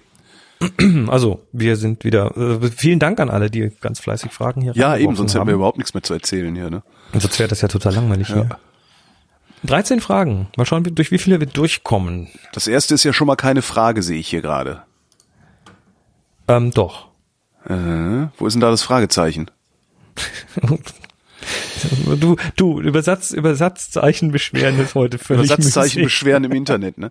David schreibt, ich höre gerade die aktuelle Folge und wundere mich, dass ihr bei der Schärfewurstfrage nicht vorschlagt, einfach die Schärfeebene am Objektiv abzulesen, anstatt die Schärfewurst übers Handy zu berechnen. Keine Frage. Weiter geht's. Schaut man auf ein Canon FD-Objektiv, sind unterhalb der Entfernung einige Blendenzahlen abgedruckt. Geht man von der Zahl entsprechend wieder nach oben auf dem Entfernungsring, kann man abschätzen, wo die Schärfe anfängt und wo sie aufhört. Immer noch keine Frage. Beispiel. Gibt's ein Beispiel? Keine Frage. PS, Holger, dein Tipp mit der Minox war super. Ein Großteil meines Freundeskreises ist angesteckt worden. So, Chris, wo war da jetzt die Frage? Da ist keine Frage, aber da ist jetzt der, der Klugscheißer Chris, der sagen kann, ja, aber. Echt, du kannst da noch drüber klugscheißern? Das ist cool. Aber natürlich. Das finde ich immer geil. Also wenn man, wenn man, wenn, der, wenn einer ich, ich kann, ich du, ich kann alles, ich kann alles klein klug scheißern. Das ist meine super, meine geheime Superkraft. Nee, ähm, ähm, äh, ja, David, hast du recht. Es gibt tatsächlich die, die Objektive, wo das draufsteht. Also wo du auf dem Objektiv siehst bei der Schärfe, bis wohin die Schärfenwurst geht. Da ist so eine Skala drauf. Aber das ist bei den aktuellen Objektiven fast nirgendwo mehr drauf. Das ist das Problem. Also die, diese Anzeige der Schärfentiefe Ja. ist eine Sache aus der Zeit, wo man noch manuell fokussiert hat und wo die Leute das noch wissen wollten. Und ja, man mag es auch heute wissen, aber ich, ich denke auch immer, ja, man mag es doch auch wissen, schreibt's doch einfach drauf. Das tut doch nicht weh. ja, ja, ich meine, du hast bei manchen Objektiven musst ja glücklich sein, wenn da noch eine, eine Entfernungsskala Das draufsteht. stimmt, ja. Äh, Und viele sind auch so sind- komisch gekapselt in sich. Ja. Ja, wo, wobei, äh, man kann es damit einschätzen, aber es ist natürlich auch nicht ganz zuverlässig, weil du hast heute, du kannst heute das Objektiv X auf irgendwie mal mindestens Kameras mit zwei verschiedenen Sensorgrößen stecken. Also du hast da deine, deine vollformatige, da hast du eine APS-C und Zumindest bei den Spiegelreflexen ist das so. Und dann ändert sich natürlich auch die Größe der Pixel. Oder du hast eine neue Kamera, die jetzt irgendwie statt nur noch 16 plötzlich 24 Megapixel hat, aber die gleiche Sensorgröße. Dann ändert sich auch die Größe der Pixel und das Objektiv ähm, ändert sich nicht. Mhm. Aber was sich dann ändert, ist die Schärfentiefe. Da ändert sich die, der sogenannte Zerstreuungskreis. Googelt das mal, Zerstreuungskreis. Also das hat damit zu tun, wie viel, wie das Schärfeempfinden ist und wie viel ähm, ja, wie kleine das, Strukturen noch abgebildet werden. Das persönliche können. Schärfeempfinden meinst du? Naja, du, oder, oder du definierst dir irgendwo eine Mindestschärfe und sagst, äh, da, da ist jetzt nicht mehr scharf. Hm. Und dann hast du plötzlich einen Sensor unter dem gleichen Objektiv mit einer anderen äh, Pixelgröße und dann passt das nicht mehr. Das heißt, du hast da einfach eine, beweg eine sich bewegende Skala und damit ist es nicht mehr so ganz einfach. Äh, wobei, das könnte man durch, natürlich auch sagen für alte Objektive früher, wo das noch Film war. Ja, da gab es ja auch Filme, die ein größeres Korn hatten oder ein kleineres Korn. Also präzise war das noch nie. Aber es war zumindest mal so ein Anhaltspunkt. Also deshalb würde ich mich schon auch freuen, wenn es das heute noch gäbe. Aber in der Regel gibt's das nicht mehr. Tja. Nächste Frage kommt von Amaranth. Das ist das, was im Müsli ist, ne? Ähm, ja, wobei das, das schreibt man anders, glaube ich, mit, mit dem TH, TH oder? Amaranth fragt, wie wäre es mit einer Folge zur Lomographie? Joa. Wie, ja, wäre es mit, wie wäre es mit einer Folge zum Thema, guck nicht durch den Sucher, halt die Kamera einfach irgendwo hin und hoff, dass der Film alt war? Naja, also man kann, man kann, man kann über die Lomographie schon noch ein bisschen mehr erzählen. Kann also, man? Ah. Kann man, ja. Ich, ich, ich bin jetzt nicht der super Experte, aber Lomographie äh, geht ja zurück auf die Lomo. Das ist eine alte russische Kamera, die ein Freundeskreis, ein Fankreis, ähm, sich, einen weltweiten Fankreis sich, äh, ja, erschlossen hat. Ja. Die Kamera hat das nicht aktiv gemacht, sondern die Leute haben es gemacht. Und äh, dann wurde aus der Lomo eben die Lomographie, weil sich dann eben so, ein so ein Stil entwickelt hat, wie du sagtest, ne, guck nicht durch, schieß halt mal und möglichst knallige Farben oder komische Farben, damit die Filme, also da nimmt man dann abgelaufene Filme und so Zeug oder macht Cross-Entwicklungen. Ähm, und da ist dann ja die, Lomograf die Lomografische Gesellschaft draus entstanden, nämlich in Österreich. Und äh, die hat in sich wieder eine ganz interessante Geschichte. Und wenn man heute so auf lomography.com geht, ist das im Prinzip eine Firma, die aus dieser Bewegung hervorgegangen ja. ist und die das jetzt eben äh, schon immer ganz gut vermarktet hat, ähm, diese, diesen Look und dieses Feeling und äh, die aber mittlerweile auch ein paar interessante Produkte haben für Analogfotografen. Absolut, Filme, ja. die du sonst nicht mehr bekommst. Darüber kann man können wir gerne reden, aber ich finde also die also die, die, die Bildästhetik, ich finde es schwierig darüber zu sprechen und da, da irgendwie, weil letztendlich ist die Bildästhetik der Lomographie ja wirklich aus der Hüfte irgendwo hin. Aber die Frage, die Frage, also du, du, du sagst jetzt, oh, da geht's um die Bildästhetik, aber die Frage könnte man ja durchaus noch in ganz andere Bereiche bewegen. Aber ob das eine eigene Folge ist, weiß ich nicht, weil ich bin jetzt nicht der super Experte dazu. Ich weiß nur, dass das halt eine ganz bewegte Geschichte war, so. Ja. Ja, das, also die Geschichte selbst, ich meine, ich, ich wohne in Berlin, also hier sind sie dann irgendwann alle wie die Bekloppten irgendwie mit diesen Kameras rumgelaufen. Da werden ja auch wirklich hohe Preise für bezahlt für originale Lomos, also alte Lomos, die mhm. dann auch entsprechend schlecht und, und, und lichtdurchlässig und sowas sind. Ähm, die LCA von Lomo war das, ja genau. Und das, ja, weiß ich, es ja. ist, was, was mir dann irgendwann aufgefallen ist, ist ähm, die Produkte, die es bei der Lomography.com äh, da gibt. Also sie verkaufen ja auch Kameras. Mhm. Also selbst, selbst designte, äh, selbstgebaute Kameras.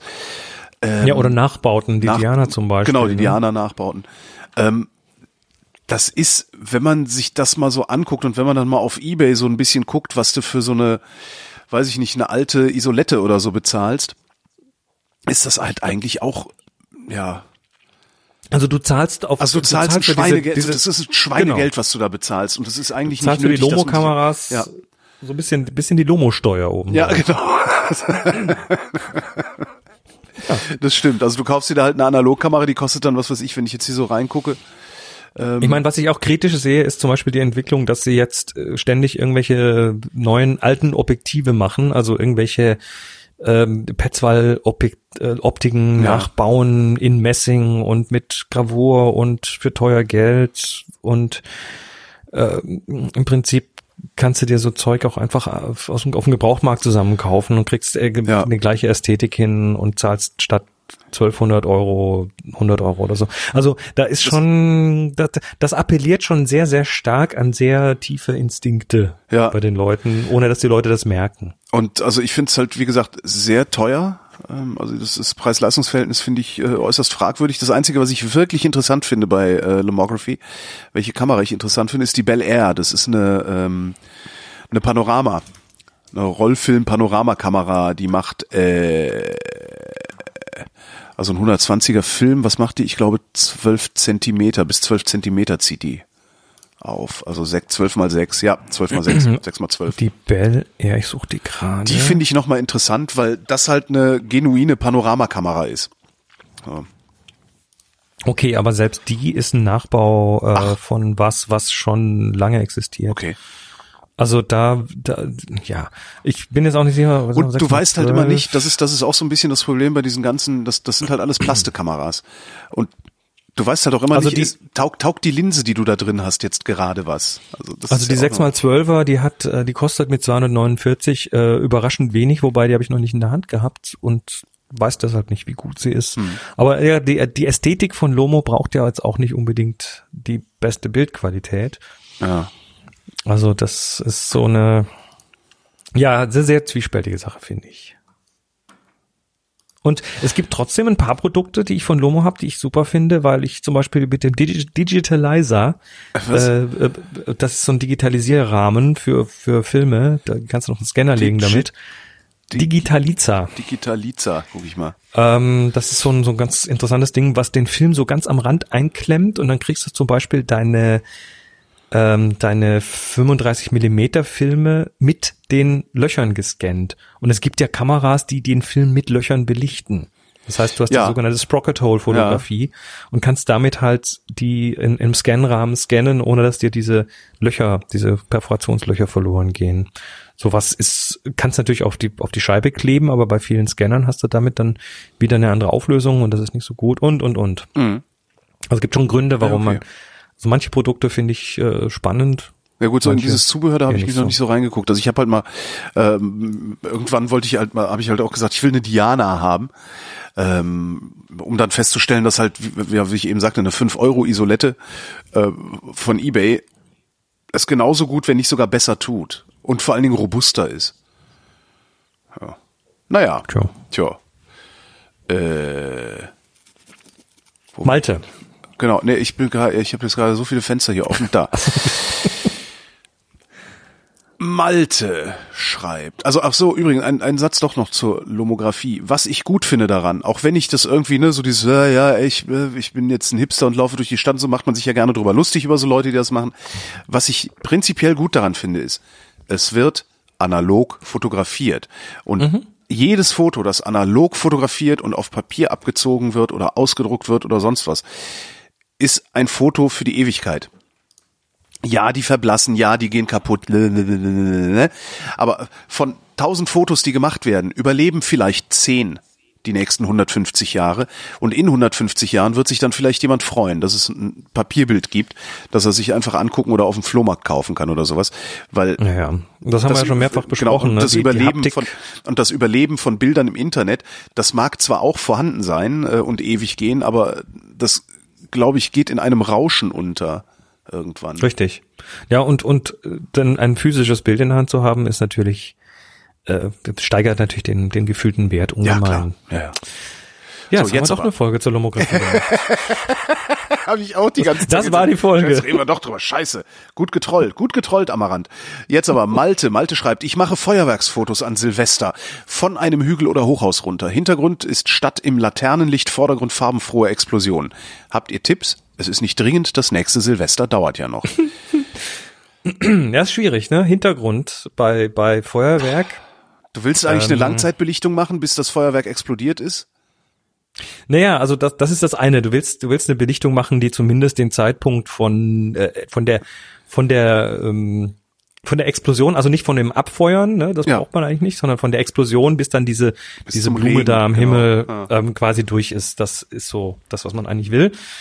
Ähm, aber du hast natürlich ein klassisches Problem, wenn du im Hintergrund eine, eine beleuchtete Stadt hast mit Laternenlicht. dann hell. Die wird dann hell und äh, vorne hast du dann Lichter und hinten hast du Lichter und in der Entfernung ist es auch nicht mehr so einfach, noch über die Schärfentiefe was zu machen. Ja. Also der, äh, der, der wirkliche Hinweis wäre, such dir einen besseren Standort. Der ist wahrscheinlich nicht der richtige. Äh, ja, ist halt so. Also äh, du kannst okay, natürlich dann, so. Okay, jetzt, jetzt haben wir den richtigen Standort. Also im Hintergrund ist es dunkel. Also wir fotografieren von unten nach oben in den Himmel. Naja, ob das der richtige Standort ist, ist ja nochmal eine andere Frage. Das wollte, da wollte ich jetzt gerade so. drauf hinaus. Der, der richtige Standort, es gibt nicht den richtigen Standort natürlich für ein Foto. Aber es gibt schon Standorte, wo du halt nur das Feuerwerk drauf hast. Sprich, du schießt halt von unten nach oben und dann hast du halt den Himmel dahinter und der ist schwarz. Ja. Oder du hast einen, irgendein Landmark, irgendein Gebäude dahinter. Also so, du kennst das aus Großstädten. Ja. Da ist dann das große Silvesterfeuerwerk vor dem Burj Khalifa äh, von dem Hochhaus und das ist mit drauf und dann hast du so diese, diesen Kontrast zwischen dem links das Feuerwerk, rechts das Hochhaus und das ist total schön und bla. Ähm, das Kannst du natürlich auch machen, aber von oben runter auf, die Stadt mit Laternenlicht im kann ich mir nicht vorstellen, dass das gut rauskommt. So, ja, aber was, wo, worauf ich hinaus will, ist, ich habe jetzt also den richtigen Standpunkt gefunden. Also ich schieße nach oben in den Himmel, mein Hintergrund ist dunkel. So, zack, mein Hintergrund ist dunkel und vor dem dunklen Hintergrund ist das Feuerwerk. Mhm. Wie belichte ich? Du machst mal ein paar Tests vorher. Ja, dann ist das also, Feuerwerk vorbei. Na, du musst ja, du musst ja nicht, äh, du kannst ja, also ich, ich würde tatsächlich sagen, teste das mal aus, zum Beispiel an der Straße mit fahrenden Autos, also mal Lichtspuren testen, üben. Das kann man schon mal üben. Ähm, und dann teste mal bei einem, ja, da gibt's mit Sicherheit mal irgendwo ein Stadtfest, wo ein, wo ein, wo ein Feuerwerk abgefackelt wird, wo es um nichts geht und das kannst du natürlich dann auch nochmal zum Testen verwenden. Aber was machst du? Machst du, machst du eine tendenziell längere Belichtung oder machst du kurz, kurze, aber Burst, so gut es geht? Nee, was? also was ich mache, ist tatsächlich längere Belichtung. Ja. Also der, der, ein klassischer Workflow wäre, du stellst mal deine ISO auf irgendwas Niedriges, du ja. nimmst eine Blende, die einigermaßen äh, ja, also die, die, die nicht ganz offen ist, damit du die Schärfe hinkriegst. Du ja. versuchst auf was, auf was Weites scharf zu stellen, also sprich Mond, Mond am Himmel oder sowas. Mhm. Ähm, machst dann, kann man auf manuell, damit die, damit dann der Mond oder diese Schärfe, diese unendlich Schärfe auch so stehen bleibt. Äh, nimmst was Weitwinkliges als Objektiv, damit auch irgendwie ja. das Zeug irgendwie draufkommt. Und dann kannst Damit du versuchen. Du Klein heißt, ja. und dann kannst du versuchen, die, äh, die entweder zu timen, also sprich mit so einem, mit so einem Fernauslöser, einfach du drückst drauf und solange du drauf drückst, ist offen, also Bulbmodus. Mhm. Ähm, oder äh, was ich auch gesehen habe, und dann hast du halt immer nur so ein, so ein Teil davon drauf. Und wenn du richtig viel von dem Zeug auf ein Bild bringen willst, dann ist der Trick mit der Mütze ganz gut. Also du machst einfach die Kamera auf, stellst den Auslöser fest, damit die offen bleibt und hältst irgendwann eine schwarze Mütze vors, vors Objektiv. Und wenn dann ah, das okay. Ding oben ist, dann nimmst du die Mütze weg, bis es äh, Peng gemacht hat. Und dann machst du die Mütze wieder davor und wartest fürs, aufs nächste. Und so hast du dann quasi eine Mehrfachbelichtung, ohne dass du diese, diese Schweife von unten nach oben, wo ja, die Sache ja, erstmal ja. hochgeschossen wird, irgendwie mit drauf hast. So würde ich es machen. Aber üben, ne? Also und, und, und probieren, was, was jetzt Belichtungen und so weiter angeht. Ich bin mir auch sicher, da gibt's irgendwelche Ratgeber und Faustformeln, wenn man das mal googelt, Feuerwerk fotografieren, Einstellungen, Kamera. Da gibt's wahrscheinlich so, so vielleicht auch so eine Grundregel wie die, wie die Sunny 16 oder die Holgi 11. Die Holgi 8, genau. Die Holgi 8. Macht da mal bitte jemand einen Wikipedia-Eintrag dazu, die Holgi 8. Denkt euch was Das wäre geil, die Holgi 8-Regel. Genau. Wir wissen, wir wissen ja alle, wenn ja. die Sonne fröhlich lacht, Holgi 8, mitten in der Nacht Holgi 8. Blende 8. Genau. Weil der Holgi das so macht, Blende 8. Genau. Das fand ich eigentlich den besten. Wenn, wenn Holgi lacht, Blende 8. Blende 8, genau. Hey, wenn das Sub wenn das Subjektgesicht lacht, Blende 8. So, so. Genau. Das, das muss in, ja Klammer, in, in Klammer sagt Holgi, Klammer zu. Genau. Trolli schreibt, äh, ich fotografiere jetzt seit einem Jahr intensiver, muss meinen Workflow der Nachbearbeitung aber noch verbessern. Ja, wer muss das nicht? Abgesehen davon, dass ich noch ein Backlog von 100 Gigabyte unsortierter RAW-Bilder habe, immerhin RAW, dann JPEG wäre noch schlimmer, ähm, sind, sind bisher alle bis auf drei Bilder namenlos. Da ihr beide ja große Verfechter davon seid, jedem Bild einen Namen zu geben. Wann tut ihr das? Bereits beim Aussortieren, beim Bewerten oder erst bei der Endbearbeitung? Und wie detailgenau vergebt ihr Tags? Darktable bietet mir auch noch ein Beschreibungsfeld an. Ist das sinnvoll? Also, gehen wir von vorne nach hinten durch. Ähm, die, also ich, ich benutze meinen, den bekannten Workflow One Hour 1000 Picks. Kannst du den eigentlich mal kurz zusammenfassen oder muss man das Buch kaufen dafür? Nee, muss, man muss kein Buch kaufen, das ist ein E-Book, das gibt's gratis gegen Oh. E-Mail-Adresse. Unter ich habe das tatsächlich vor Jahren gemacht und es ist immer noch äh, relevant und ich schicke dir nochmal den Link. Ähm, ja, gegen Name und E-Mail-Adresse gibt's, gibt's, gibt's das Buch. Es ist ein 39-seitiges kleines E-Büchlein, was das zeigt und den Workflow habe ich mir immer entwickelt, weil ich ja, weil ich eben genau das Problem hatte, 100 Gigabyte unentwickelte Fotos auf der Platte und das nervt, weil dann kommt schon der nächste, die nächste Sache und irgendwann bleibt halt der Scheiß liegen und wird immer größer und dann, dann gibt man irgendwann auf und das will ich nicht. Und dann habe ich mir diese, diese Sache mal so zurechtgelegt. Also ganz kurz, es ist ein dreistufiger Workflow. Es gibt drei Sortierstufen. Die erste ist äh, ja, nein. Also die unscharfen raus und die verwackelten raus und die, un die falsch belichteten raus und so weiter. Ähm, wobei die nicht gelöscht werden, sondern die werden nur als zum Löschen markiert. Also das bleibt alles auf der Platte erstmal. Man schmeißt also nichts weg erstmal. Dann die zweite Stufe, von denen, die nicht zum Löschen markiert sind, äh, werden Sternchen vergeben, eins bis drei. Und zwar die drei Sterne Bilder sind die Yes, da will ich weitermachen. Und die zwei und eins, das sind dann eher nicht so wichtig, aber ähm, und dann macht man wieder so einen Filter rein und sagt, oh so, und jetzt zeig mir mal nur die nicht zum Löschen markierten, die drei Sterne haben. Das heißt, du hast dann nur noch diese drei Sterne Bilder. Das sind dann, das sind dann halt nur noch vielleicht zehn Prozent von den Bildern, die du vorher hattest oder vielleicht nur fünf Prozent. Und dann arbeitest du erstmal an denen. Sprich, jetzt ist das Sortieren vorbei, jetzt wird äh, gearbeitet, jetzt wird ge ge gekroppt und ge gerade gerade gemacht und an den Farben und Kontrasten und was man halt so tut. Und dann werden die, je nachdem, ob du sie dann verbessert hast, auf vier Sterne hochgestuft oder wenn du sagst, das ist mal, mal eines meiner richtig geilen Bilder, von denen ich nur irgendwie 20 im Jahr mache, dann kriegt das fünf Sterne. So, jetzt hast du also so eine Collection von, nur- von ein bis fünf Sternen und Jetzt kommt bei mir die Benamsungsphase, nämlich die vier und fünf Sterne Fotos. Das sind die, die ich öffentlich vorzeigen möchte. Die kriegen Titel. Genau. Und das sind fast keine mehr. Ne? Also das sind halt Ja. tatsächlich nur noch ein Prozent von denen, die ich gemacht habe oder Und so. das, also genauso mache ich es auch. Also jetzt nicht so, ich habe nicht so einen elaborierten Workflow, ich habe auch nicht so viele Fotos, ich habe auch nicht so viele Fotos. Aber die, die ich veröffentliche, die bekommen einen Namen. Genau. Ja. Und die Namen zum Thema Namensfindung, da sind dann auch ganz viele, die sagen, oh je, ich weiß nicht und ich kann nicht und so weiter. Ähm, ich, ich gehe bei den Namen tatsächlich total simpel ran. Also da heißt dann Bild dann halt mal Berg oder Grünes Licht Haus. Ja. oder grünes Haus oder so, ähm, weil das ist halt was, was in dem Bild vor, oder wenn im Bild irgendein Text vorkommt, also ich habe hier dann, einen der Klassiker gemacht, den, das Schild mit dem Vorsicht Eisbären äh, auf, auf Svalbard. Gjelder hele Svalbard steht da drunter, Ja. auf Norwegisch, was so viel heißt wie gilt in ganz Svalbard, also Vorsicht vor den Eisbären. Und das Bild heißt dann halt jetzt Gjelder hele Svalbard. Ja. Und So mache ich das und, auch. Und, und wenn ich jetzt vier Bilder in einer Serie habe, zum Beispiel äh, Eis am Schiff, dann heißen die halt Eis am Schiff 1, Eis am Schiff 2 und so weiter. Ja. Also da bin ich, da bin ich dann echt, also ich mach mal, ich, ich fange da nicht an, hier poetisch rumzu. Nee, nee, manch, wurschteln. man, also manchmal drängt Je sich die Poesie, besser. manchmal drängt sich die Poesie halt geradezu auf. Und dann mache ich es auch poetisch, aber das mache ich auch nicht. Ich überlege mir jetzt auch nicht, äh, hui, wie könnte ich diesem Ding einen kecken Namen geben, damit jeder schon, Keck während er, den, während er den Namen liest, denkt, oh mein Gott, was ist der Holger doch für ein kreativer, witziger Mensch und zwar Witz im besten Sinne, nämlich im Sinne von geistreich und scharfsinnig. Ja, Keck nee, fand ich sehr schön Keck, in dem genau. Zusammenhang. Ich, ich würde, ich würde sagen schmissig, ein schmissigen Namen. Schmissig, genau.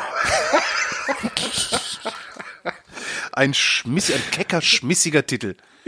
Nicht zu zünftig, ne? Nein, nein, nein. aber auch nicht zu abgehoben. So, und dann fragt Trolli noch, wann, äh, wie, wie detailgenau vergebt ihr Tags? Äh, das ist so eine, so eine ganz interessante Frage, weil die Tags sind natürlich wichtig fürs Wiederfinden, äh, weil dann die Titel vielleicht doch nicht funktionieren dafür, vor allem wenn sie besonders keck und schmissig sind. Genau. Und was ich da tue, ist beim Importieren vergebe ich schon mal Grundtags. Das heißt, in diesem Fall habe ich allen diesen Bildern einfach, ich habe so, so ein Import-Preset, wo dann die Tags gleich rangeknallt werden. Und da steht dann Norderlicht, Schiff, ähm, Norwegen, Meer, Barentssee. Das Barentssee heißt das Meer. Äh, hab also so ein paar Standard-Tags, die sich halt um den Event drehen, um den es geht. Ja. Und das ist erstmal so, das reicht meistens aus, um dann später was wiederzufinden. Vielleicht gebe ich mal noch für manche Sachen äh, Spezialtags, was weiß ich, keine Ahnung. Also es, es gibt so manchmal so so interessante Himmel, wo ich dann einfach noch Sky dran mache, damit ich den später wiederfinde, mhm. falls ich den mal irgendwie für eine Montage brauche oder so. Text ist bei mir, das gibt's bei mir nicht. Also Text und Text und ich, das ist ein, das also ich also selbst bei Podcasts, egal was ich mache, ich Text, ich weiß nicht warum, aber ich vertagge mich, ich vergesse mhm. Text zu setzen, ich, das ist irgendwas, irgendein Angstgegner scheint es zu sein bei mir. Ja, also äh, für mich sind dann die Metadaten in den Bildern manchmal auch wichtiger. Also ich, ich arbeite gerade an einem Buch über Weit, äh, Quatsch, ich habe an einem Buch über Weitwinkel gearbeitet. Jetzt hat das er nächste schon den Überblick Buch verloren. Ist ja schon wieder, nee, also äh, das Weitwinkelbuch war zum Beispiel so ein Klassiker, wo ich dann einfach um Bilder zu finden in meiner Sammlung, die dann mit dem Buch irgendwie harmonieren, äh, war es zum Beispiel super geil, in die Metadaten zu gehen und zu sagen, ich möchte jetzt mal bitte alle Bilder aus den letzten drei Jahren sehen, die, die 24 oder kürzer sind in der Brennweite. Ja. Und dann hast du relativ schnell und, und drei Sterne oder mehr haben, ne? Und dann hast du plötzlich so ein, so ein, so ein Satz Bilder, wo du dann relativ einfach dich drin zurechtfinden kannst. Also die Metadaten sind halt verdammt wichtig. Und für mich sind es dann aber natürlich die, die die, die Events noch. Also wenn das jetzt ein Workshop war oder eine Reise, dann hat das auch noch einen entsprechenden Tag. Hm. Oder Gruppenbilder sind für mich so ein Klassiker für Tags, weil ich mache auf jedem Workshop irgendwie ein Gruppenbild und das hat dann auch den Tag Gruppenbild und dann kann ich auf einen Schlag alle Gruppenbilder von den letzten zehn Jahren irgendwie raussuchen. Das ist schon das eigentlich super, mir. ja. Hm. Eigentlich. Aber, aber man muss es tun. Ne? genau, das, das ja. Äh, ja. und da scheitert ich regelmäßig. Ich weiß auch nicht, warum was das bei mir ist. Aber tiefer gehe ich nicht. Es gibt natürlich jetzt Fotografen, so Stockfotografen, die äh, die machen Tags für alles. Ne? Die haben dann ein Landschaftsbild und da ist dann das Tag Erde, Komma Gras, Komma Himmel, Komma Blau, Komma Wolke, Komma ja, Sonnenblume, diese, Komma und so weiter. Instagram Tag Terror, ne? So Hashtag Natürlich, Terror auf, ja. Aber in dem Moment, wo du auf auf irgendeine so, so eine Stockseite gehst, um dir für deine neue Broschüre ein Foto zu holen, zu kaufen, äh, musst du natürlich das Bild auch unter all diesen Tags finden können. Mhm. Und äh, oder beziehungsweise als Stockfotograf musst du viele Tags haben, damit die Leute dich auch finden. Und da ist das natürlich absolut überlebensnotwendig. Das heißt, wann und wie detailgenau äh, man taggt, das hängt eigentlich wieder komplett davon ab, wie genau man es nachher wieder finden möchte. Ja. Tja. Genug. Ach nee, genug, noch, eins. noch, noch eins. Beschreibungsfeld. Er hat ein Beschreibungsfeld so. Ah, stimmt, ja, verdammt ob das sinnvoll ist. Ähm, auch das hängt wieder vom Einsatzzweck ab. Also wenn ich zum Beispiel hier Bilder auf Flickr stelle, und das mache ich tatsächlich mit der eingebauten, Lightroom eingebauten Flickr-Schnittstelle, mhm. dann wird die Beschreibung halt auch die Flickr-Beschreibung. Das heißt, äh, wenn ich das tatsächlich so übernehmen möchte, dann ist es total sinnvoll, das in Flickr, äh, in Lightroom reinzutun, dieses Beschreibungsfeld, weil dann das auf Flickr landet oder wo man es sonst hin exportiert. Aber das hängt auch wieder vom Exportfall ab. Jetzt genug. Jetzt genug. Marius schreibt, verschlafen, nee, oh, äh, eins drüber, der Jens, Jens, Jens fragt noch. Nachdem ich kein Firmen-iPhone mehr habe und mir der Preis für ein eigenes deutlich zu hoch ist, bin ich auf der Suche nach einer immer dabei Kamera. Ich habe eine Spiegelreflex, die selbst im Urlaub nicht mehr mitgenommen wird, weil mir das Schleppen auf den Keks geht, kenne ich. Habe eine Panasonic GM1, die damals als die kleinste Systemkamera galt, aber halt auch mit Objektiven daherkommt und nicht wirklich Hosen- und Jackentaschen geeignet ist, kenne ich. Eigentlich hatte ich die Sony RX100 auf dem Zettel. Ähm, aber so ganz billig ist die ja auch nicht. Habt ihr Alternativen, die keine 600 Euro und mehr kosten? Eine ähm, alte RX100, die gebraucht ist. Oder? Also eine RX100 der ersten Generation kriegst du teilweise sogar noch neu. Für 350 Euro habe ich die schon mal gesehen. Mhm. Gebraucht kriegst du sie auf jeden Fall für um die 300. Ähm, und was natürlich auch immer geht, äh, wenn ein iPhone äh, dir deutlich zu teuer ist, kauf dir ein refurbishedtes iPhone. Das kommt dann von Apple und ist, das kommt äh, von Apple. quasi general es gibt, es gibt auch so Dienstleister, die das machen. Ähm, die findest du halt im Internet. Also es gibt so einen, der heißt As Good As New. Ähm, bietet auch super viel Garantie an. Ich weiß nicht, wie, wie weit her es mit der Garantie von As New ist. Also ist ja immer so, ne, ja, wir geben 30 Monate Garantie, aber wenn du dann einen Garantiefall hast, mhm. vermeiden sie, äh, das Ding zu reparieren. Von der, also ich weiß nicht, was von der Garantie von denen zu halten ist, aber das ist zum Beispiel so ein so eine Anlaufstelle. Ähm, du findest auf eBay auch sehr viele Firmen, die refurbished Geräte anbieten. Und wenn du Glück hast, kriegst du vielleicht sogar bei Apple ein refurbishedes. Und refurbished heißt alles, was angefasst wird, also die Teile, die angefasst werden, sind erneuert. Das, das Gehäuse ist neu, das Display ist neu. Ähm, das Einzige, was halt nicht neu ist, ist die Platine innen drin und die, das Kameramodul und sowas. Äh, also die Sachen, die ersetzen sie dann nicht. So, und wenn du dann nach so einem refurbisheden iPhone guckst, dann bist du nämlich ganz schnell da, wo du für ein iPhone 6S, das jetzt auch, ich glaube, technisch drei Jahre alt sein dürfte. Und das eine ganz ordentliche Kamera hat? Zweieinhalb oder drei Jahre alt, genau, das ist es nämlich. Das, das iPhone 6S hat eine echt ordentliche Kamera. Ähm, und das kriegst du so um die 300 Euro. 300, mhm. 350 Euro, teilweise im Zustand wie neu sogar. Mhm. Ähm, je nachdem, wie viel Speicher du dann noch haben willst. Und das ist ja so, also ich habe das ja gemacht. Ich habe, ähm, ich hatte ja, ich weiß gar nicht, ob ich das erzählt hatte, ich hatte mein iPhone ja in Mayonnaise geschmissen in der Frittenbude.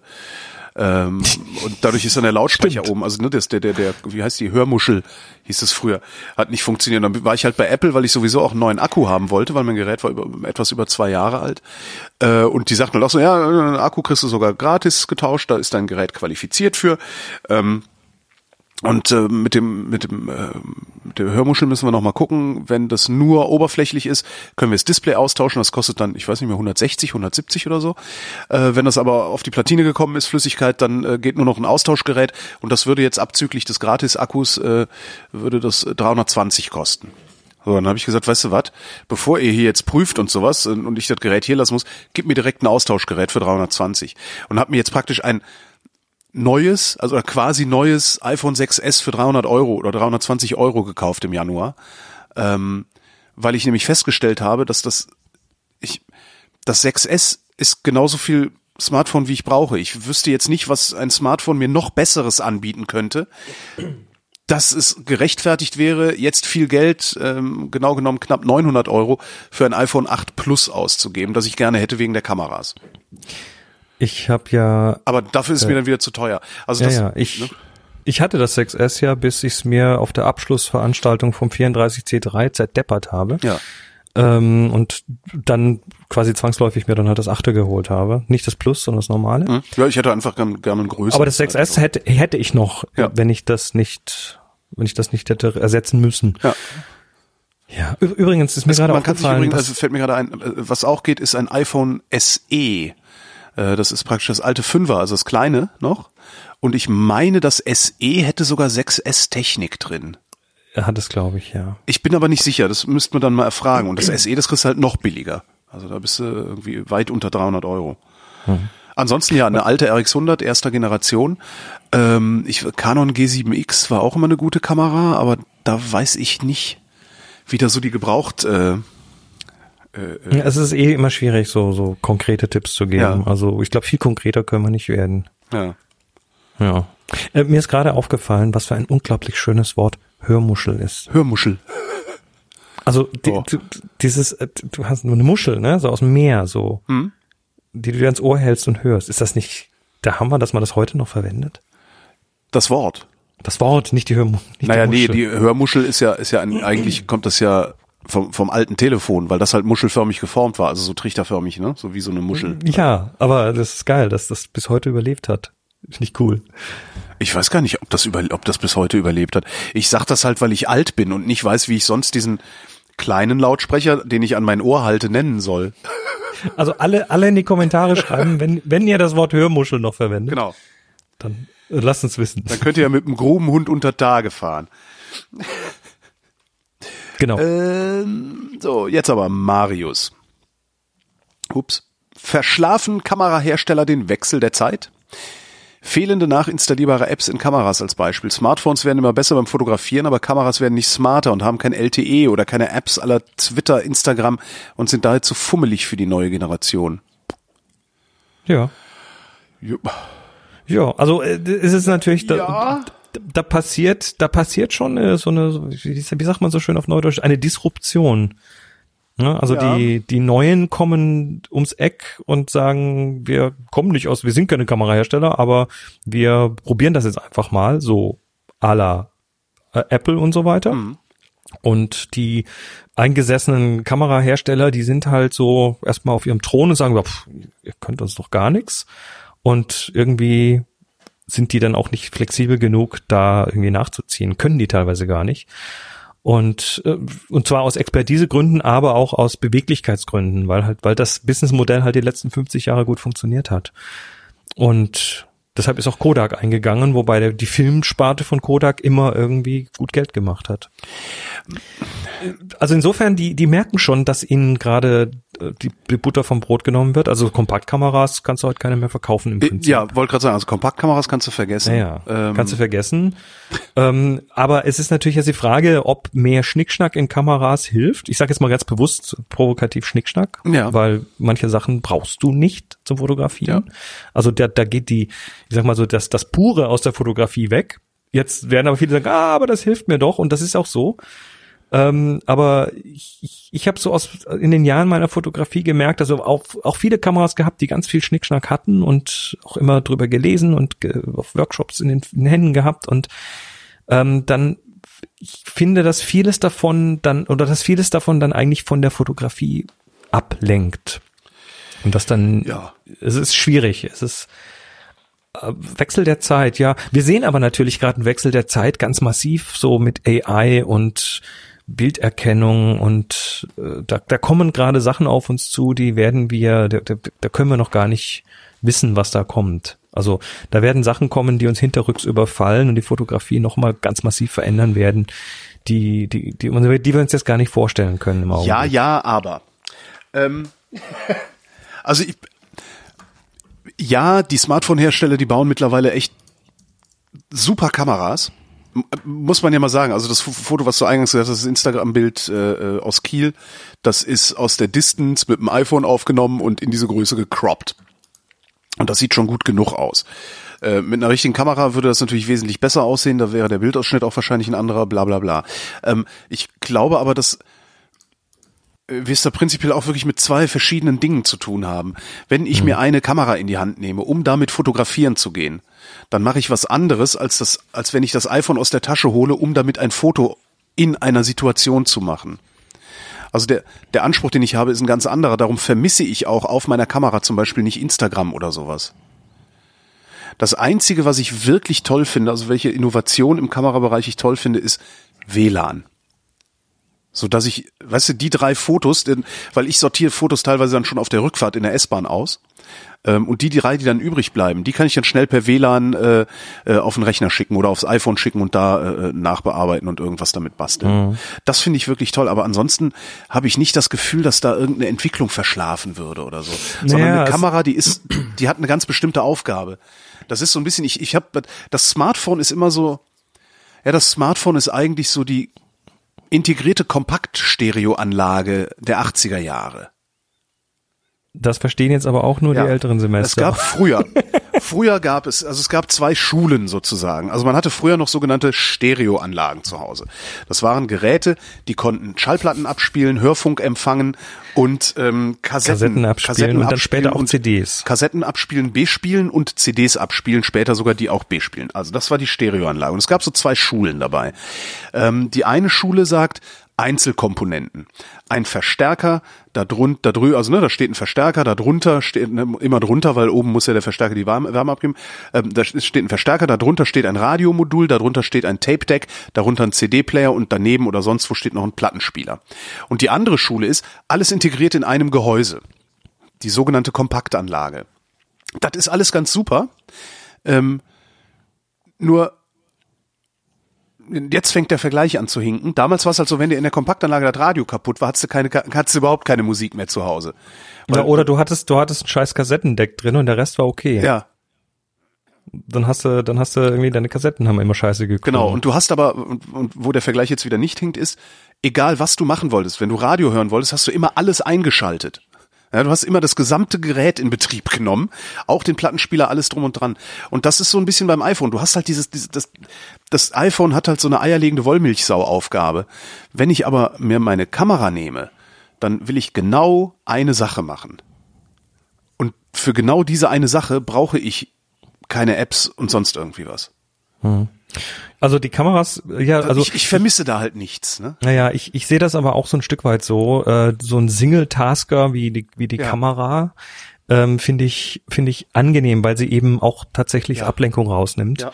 Weil sie, weil sie mich auf weil es mir erlaubt, mich auf diese Aufgabe zu konzentrieren. Und ich habe auch ganz viele der Fotos, also wenn, wenn du diese, diese Fotogalerie zu der Überfahrt anschaust, Mhm. da habe ich ein iPhone-Foto drin. Oh, warte mal, da muss ich jetzt nochmal hin.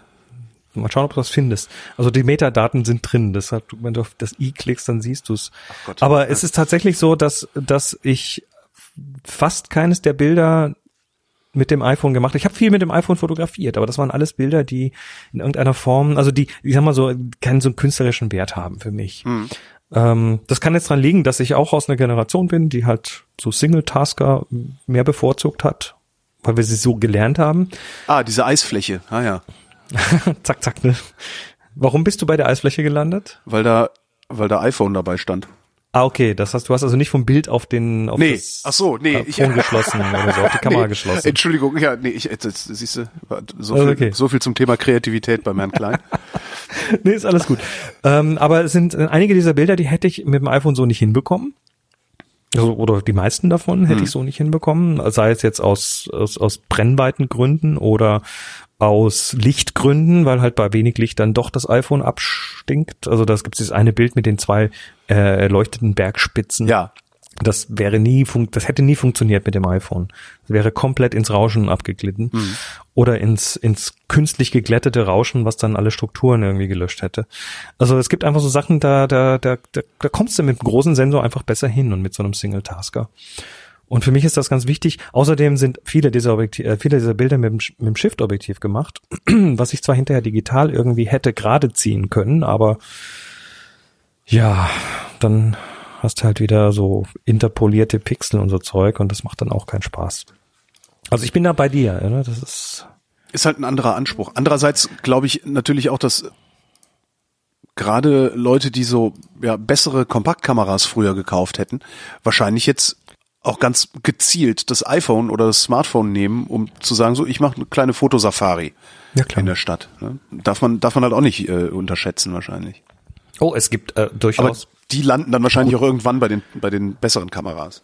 Ja. Ja, aber es, es gibt durchaus Fotografen, die mit dem iPhone oder mit dem Smartphone richtig geile Bilder machen. Ähm, das kann man schon. Hm. Aber dann ist man halt wieder, ja, wieder festgelegt auf so ein paar Sachen. Also Brennweiten zum Beispiel, Ja. wenn man kein Plus, Plus-Phone hat, dann hat man halt eine Brennweite und fertig. So, der Olli schreibt, habe bei meiner D80 mehrere Messmethoden der Belichtung. Steht aktuell immer auf Mehrfeldmessung. Es gibt aber auch noch Selektivmessung, Spotmessung, mittenbetonte Messung.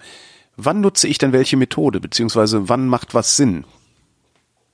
Porträt in Schneelandschaft, eher Sport und dann Rest in Lightroom. Hä? Spot. Spot, äh, äh, Spot? Ah, eher Spot und, ja, okay. Ja, das war nur ein Beispiel von ihm.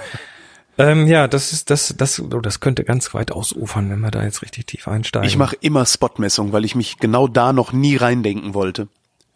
Ich mache immer Spotmessung, suche mir einen Punkt, wo die Schärfe hin soll, fokussiere den Schärfe? Zie- äh, äh, hä?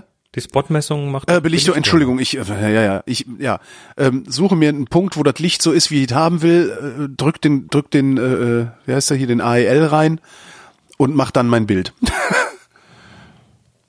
da bin ich irgendwie, ja, Und du, du, die Ergebnisse kommen so raus, wie du sie willst. nö. Ketzer, das ist, naja, da, das, das ist ja, das ist ja das Ding. Also, Sie kommen meistens so raus, wie ich es will. also Belicht, Belichtungsmessmethode bedeutet, äh, was schaut sich die Kamera im Bild an und wie schaut sich die Kamera das Bild an, um dann daraus eine möglichst richtige Belichtung äh, herauszufinden. Jo. Und die Belichtung brauchst du, damit die Kamera, ja, also du brauchst, du brauchst die be- richtige Belichtung A aus einem technischen Grund, weil der Sensor kann halt nur von, von so viel Licht bis so viel Licht. Und was drunter ist, ist weg und was drüber ist, ist auch weg. Ne? Also der hat eine, eine, einen Kontrastumfang, den er abbilden kann. Aha. Und äh, die Aufgabe der Belichtungsmessung ist, dass, die, dass das Bild, was da vor der Kamera ist, in diesen Kontrastumfang reinpasst. Also stell dir vor, eine klasse, knalle Sonne, du hast ganz viel hell, aber auch ganz tiefe Schatten. Das heißt, du hast einen relativ hohen Kontrast und äh, du willst nichts über und nichts unterbelichten. Also willst du, dass das in, in die, in die Sensor, äh, in den Sensorbereich reinpasst quasi von Mhm. der von der Helligkeitsverteilung. Und es gibt aber noch einen, einen kreativen Grund, richtig zu belichten, und das ist halt, naja, wenn du dein Schneebild fotografierst, äh, dann hast du halt viel Schnee, viel hell und die Kamera, die regelt dann dagegen und macht's dunkler und dann hast du so graumatschigen Schnee. Und der soll da aber nicht sein, graumatschig. Das ist zwar technisch okay, aber dann sieht's halt scheiße aus. Und das wäre dann, also das, der erste Grund, der technische wäre, das, das das wäre schon Grund genug, die Mehrfeldmessung einfach anzulassen, weil da macht die Kamera das schon weitgehend richtig Aha. und technisch auch richtig. Ähm, und wenn man jetzt aber sagt, oh, das mein Schneebild wird immer zu grau, dann kannst du halt sagen, okay, ich mache noch eine kreative Entscheidung oben drauf, nämlich mach mal das Bild ein bisschen heller, als du willst. Damit der Schnee dann auch so hell ist, wie er eigentlich sein soll im Bild. Ja. Also du gibst dann quasi der, der, der technischen Entscheidung noch so einen kleinen Schubs mit. Und ähm, jetzt kannst du unterschiedliche Messmethoden haben. Also es gibt die Mehrfeldmessung, das ist eigentlich so die, die, der Standard, das ist so ganz smart und das versucht so ein bisschen rauszufinden, auf was du da eigentlich guckst. Das geht aber manchmal schief. Ähm, so eine mittenbetonte Messung ist eigentlich der älteste Messmodus, nämlich da guckt sich die Kamera einfach das gesamte Bild an und versucht den Durchschnitt des Bildes irgendwo in die Mitte zu packen von der Belichtung. Äh, die die Spot-Messung wäre auch eine ältere Methode. Da schaut sich die Kamera einfach nicht das gesamte Bild an, sondern nur einen kleinen Spot, also einen Punkt auf dem Bild an und zieht den in die von der Belichtung her in die Helligkeitsmitte des Bildes, also das, was auf dem auf dem Sensorbereich in der Mitte liegt von der von der Helligkeitsverteilung. Ähm, das heißt, wenn du eine Spotmessung machen möchtest, dann musst du auf was messen, was auch mittelhell ist. Ja. Was nachher auf dem Bild mittelhell So mache ich das. Also soll. wenn du ne, so äh, Klassiker äh, grün, äh, dunkelgrüne, äh, also Wiese, äh, heller Himmel und so ne und, und äh, fokussiert, also äh, belichtest du auf die Wiese, wird überstrahlt der Himmel, belichtest du auf den Himmel, wird die Wiese schwarz. Ähm, und ich Genau. gucke dann tatsächlich, dass ich meinen Spot irgendwo am Übergang von der Wiese zum Himmel einjustiere sozusagen. Mhm. Dazu Oder bei einem halt- Objekt, was was was irgendwie gerade die richtige Helligkeit hat. Ja. Aber dazu musst du natürlich wissen, wie groß der Spot bei deiner Kamera ist und so weiter. Also, dass, Okay. dass du das quasi so ein bisschen anmischen kannst da. Ähm, aber also erstmal über Belichtung lernen und dann ergibt sich relativ schnell, wie man belichten möchte. Also zum Beispiel die Spotmessung, wenn du sagst, äh, zum Beispiel Porträt in Schneelandschaft. Also ja, du hast eben das Problem, dass du da eine Person hast, aber viel Schnee drumrum und wenn du jetzt eine mittenbetonte Messung machst, dann sieht die Kamera die Person, aber viel, viel, viel Schnee und macht dann alles zu dunkel. Dann hast du einen grauen Schnee und eine, eine schwarze Person, die dann halt nicht mehr sichtbar ist auf dem Bild oder nur noch als Silhouette rauskommt. Ähm, da ist eine Spotmessung relativ gut, weil du kannst auf dem Gesicht eine Spotmessung machen. Da hast du eine Helligkeitsverteilung, die ungefähr so in der Mittel, Mittelliga liegt. Und dann fotografierst du, nachdem du aufs Gesicht gemessen hast, und dann kommt der Schnee automatisch heller raus. Vielleicht auch ein bisschen überbelichtet, aber in dem Fall geht's dir ums Gesicht.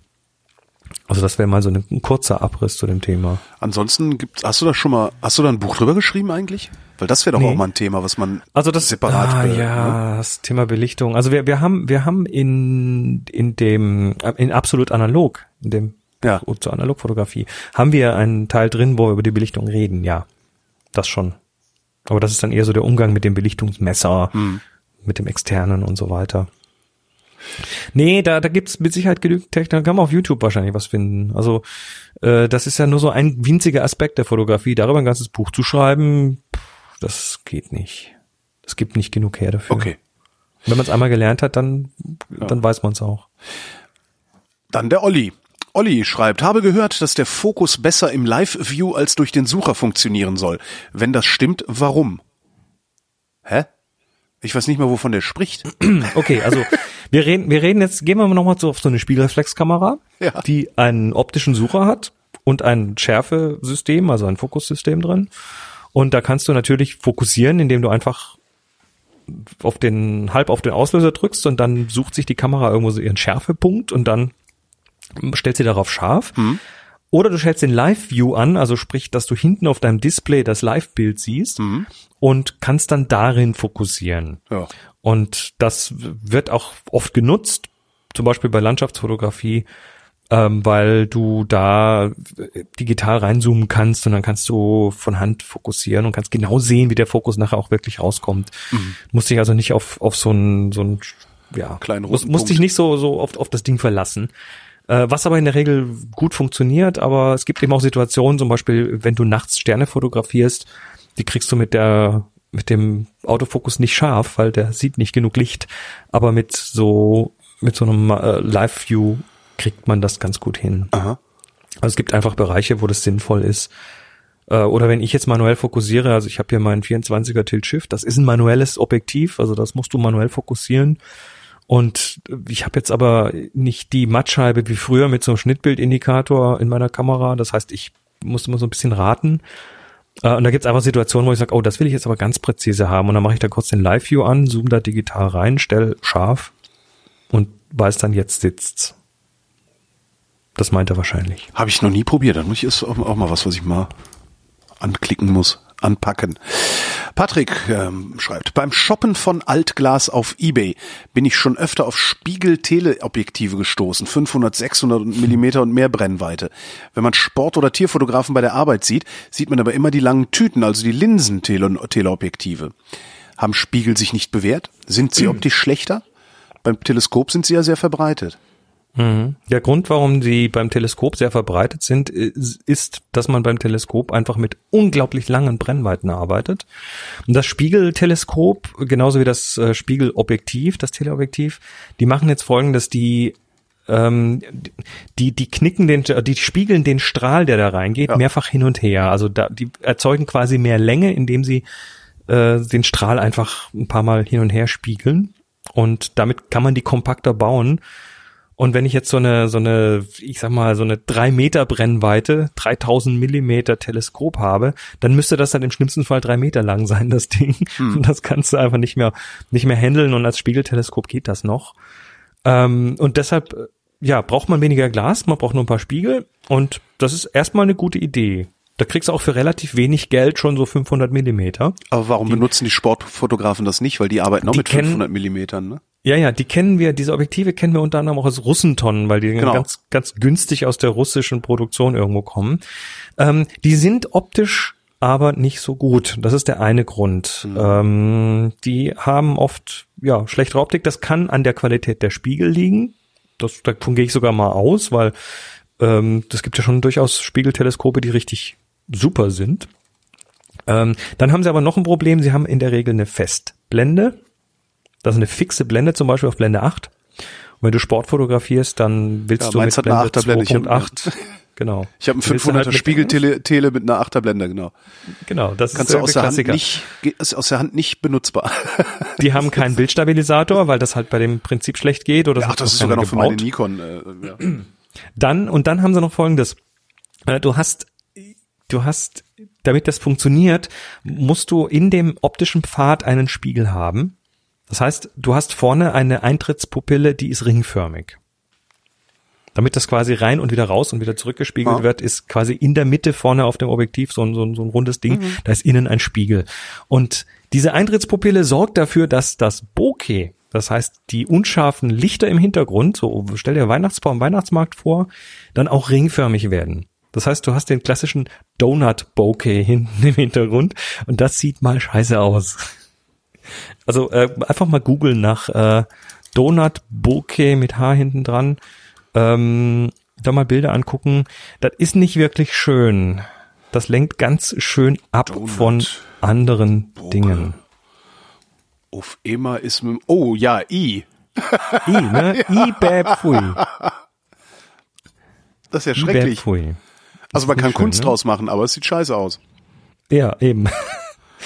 Das sind also, das sind Gründe, ähm, die, die eher dagegen sprechen. Ganz geiler Name für eine Band, Donut Boke. Und am besten doch mit Umlauten. Donut. Böke. Wer spielt denn Klasse. heute Abend eigentlich vor Rammstein? Donut Böke. Ähm, ja. Wir, wir hätten dann gerne Tantiemen, wenn das jemand verwendet. Ähm, wen haben wir hier? Der Patrick schreibt, beim Shoppen von, ach Quatsch, äh, Friederike würde gerne kleines, unscheinbares, selbstgemachtes Gebäck fotografieren, wie Pastel de Nata oder auch Macaron. Bisher ist mir die Komposition sehr schwer gefallen. Habt ihr Tipps? Boah. Boah, das, das sind also so feine Strukturen, die du da abbilden willst. Naja, da, das und, und das Thema Essensfotografie, das ist ja quasi nochmal ein kompletter viertägiger Workshop. Also ähm, ist halt Makro, ne? Ich glaube. Naja, da, du hast erstmal Makro, ja. Bei Makro hast du problematisch, ist bei Makro immer die Schärfentiefe. Ja. Wo machst du die Schärfe hin? Das, ja. äh, oder du arbeitest mit sehr viel, mit sehr kleinen Blenden. Dann brauchst du aber viel Licht, damit das noch funktioniert. Ähm, das heißt, dann, dann bist du schon fast so in einem Terri im Territorium der Blitze. Oder du hast sowas wie ein Tilt-Objektiv, dann kannst du die Schärfenebene noch ein bisschen verkippen. Das geht auch, aber das ist so hoch spezialisiert, dass wir da jetzt nicht drauf eingehen müssen. Tun wir jetzt mal so, tun wir jetzt mal so, als wäre Friederike so ein stinknormaler Mensch äh, und hat sich und hat Ahnung, ein iPhone. Ne, ja, ein iPhone. Ich hätte jetzt gedacht, so hätte sich irgendwo, weiß ich nicht, so eine so eine ein, diese so eine Standard-Spiegelreflex, was ich Canon, wie, wie auch immer die heißen, für 500 Euro mit Kit-Objektiv gekauft. Ne? Ja, oder ein iPhone. Nehmen wir das iPhone. Hm? Ja, sagen wir iPhone. Also ja, iPhone. funktioniert schon ganz gut. Ähm, also bei Kompositionen generell, bei solchen Essenskompositionen, ist es mir immer sehr wichtig, dass sie aufgeräumt sind. Das heißt, äh, guck, was im Hintergrund abgeht. Ist da im Hintergrund was?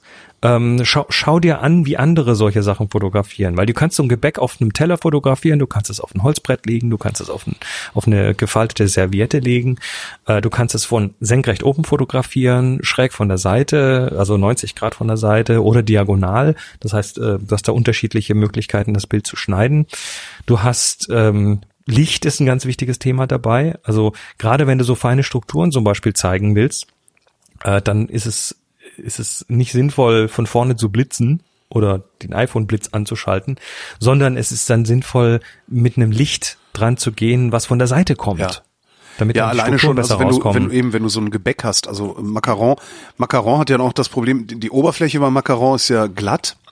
Die Kanten beim Macaron sind äh, wie so ein Schwamm, also äh, wie so, so eine Zellstruktur. Das heißt, je nachdem, wie du leuchtest, kriegst du natürlich einen sehr schönen Schattenwurf in dieser Zellstruktur mhm. aber gleichzeitig eine Reflexion oben auf der glatten Fläche. Ja, das, und ne? ich, grauenhaft, und, ja, ganz und, grauenhafte Idee. Nee, das ist nicht grauenhaft. Dann hast du nämlich, dann hast du nämlich zum Beispiel bei schönem Licht, was von hinten kommt, zum Beispiel von einem Fenster, ja. hast du, hast du diesen Glanz auf der Oberseite und gleichzeitig vorne die Struktur, weil die von vorne eben nur diffus beleuchtet wird. Äh, geh, geh einfach mal äh, auf Maca, auf Google Bildersuche Macaron und da siehst du eine ganze Menge schon von vornherein gute Fotos von Macarons und die sind, die haben alle was gemeinsam. Die sind äh, aufgeräumt. Die ersten Bilder, die da kommen, sind alle aufgeräumt. Die haben einen unscheinbaren Hintergrund, der nicht stört. Da ist also nicht im Hintergrund irgendwie noch, was weiß ich, da, da liegt nicht auf dem, im Hintergrund noch irgendwie was rum. Ähm, die sind sehr reduziert. Da ist mal noch ein Teller mit drauf oder irgendwas, aber bei vielen auch nicht. Die liegen auch teilweise einfach auf der Fläche. Ähm, da, da ist das Licht teilweise schön. Also bei mir kommt gleich als viertes Ergebnis so ein Bild, wo im Gegenlicht diese Macarons fotografiert werden. Da siehst du von links hinten so ein Fensterlicht reinkommen. Äh, diese rosafarbenen. Genau. Äh, ja. Hm. Genau. Da siehst du, da siehst du zum Beispiel schön den Unterschied zwischen dem schwammigen und dem, dem glänzenden. Mhm. Ähm, da gibt's welche, die einfarbig, also eher monochrom gehalten sind. Gibt's andere, die äh, eher bunt gehalten sind. Ähm, es gibt welche, die viel mit Wiederholung arbeiten. Also die Aber jetzt mal ehrlich, so richtig schön sind diese Fotos nicht. Kann das vielleicht daran liegen, dass Macaron einfach nicht schön sind? Ach komm hier. also äh, ist da jetzt wirklich kein Foto dabei, wo du denkst so, ah wow, so cool. Doch, da unten ist eins, äh, drei rosafarbene Macaron mit vier Himbeeren und einem Minzeblatt. Das ist so, das ist so ein klassisches Essenfoto ja. auf, auf einem rustikalen Tisch, irgendwie genau. auf einem Holztisch und so. Rustikal zünftig. Das, ja genau. ähm, da, ich meine, das, das wäre so ein Kochbuchklassiker. Ne? Das, also ich, ich würde mal sagen, ich würde mal ähm, die Friederike äh, Friederike, äh, schau dir Bilder an, schau dir Kochbücher an, schau dir Backbücher an und guck, was die da tun und mach das einfach mal nach oder versuch das nachzumachen. Dazu gehört auch so ein bisschen eben zu gucken, wie schaut der Vorder- Hintergrund aus, was machen die mit dem Licht, also wo kommt das Licht kommt her? Das, das kann man her? schön, ja. das kann man sehen äh, an den an den Schatten. Ne? Du kannst sehen, wenn der Schatten nach links hinten weggeht, dann muss das Licht von rechts vorne kommen Mhm. und umgekehrt. Äh, oder wo sind die Glanzstellen? Auch daran kannst du sehen, wo Licht herkommt. Und wenn dir das gefällt, ist das ja schon mal gut. Was die dann auch tun, ist, dass sie ähm, dass gute Bilder auch einen guten Weißabgleich machen. Also die Farben ordentlich sind. Das kann ja auch mal, wenn du jetzt lauter rosafarbene Macarons fotografierst, dann kann die Kamera vielleicht dadurch ein bisschen äh, durcheinander kommen, weil sie zu viel rosa sieht und sagt, oh, das Bild ist zu rosa, ich muss dagegen steuern. Das ist wie bei der Belichtung. Ja. Wenn zu viel Schnee, dann wird es zu dunkel und zu viel rosa, dann wird es zu blau. Und dann fehlt da plötzlich was. Und ähm, das Stichwort dafür ist Weißabgleich. Und je nachdem, was für eine App du benutzt oder welche Kamera du benutzt, kannst du einen entsprechenden Weißabgleich einstellen. Damit musst du auch mal spielen. Also zum Beispiel so ein Foto, wo die Macarons von hinten von einem Fenster und von vorne von einer, von einer LED-Lampe beleuchtet werden.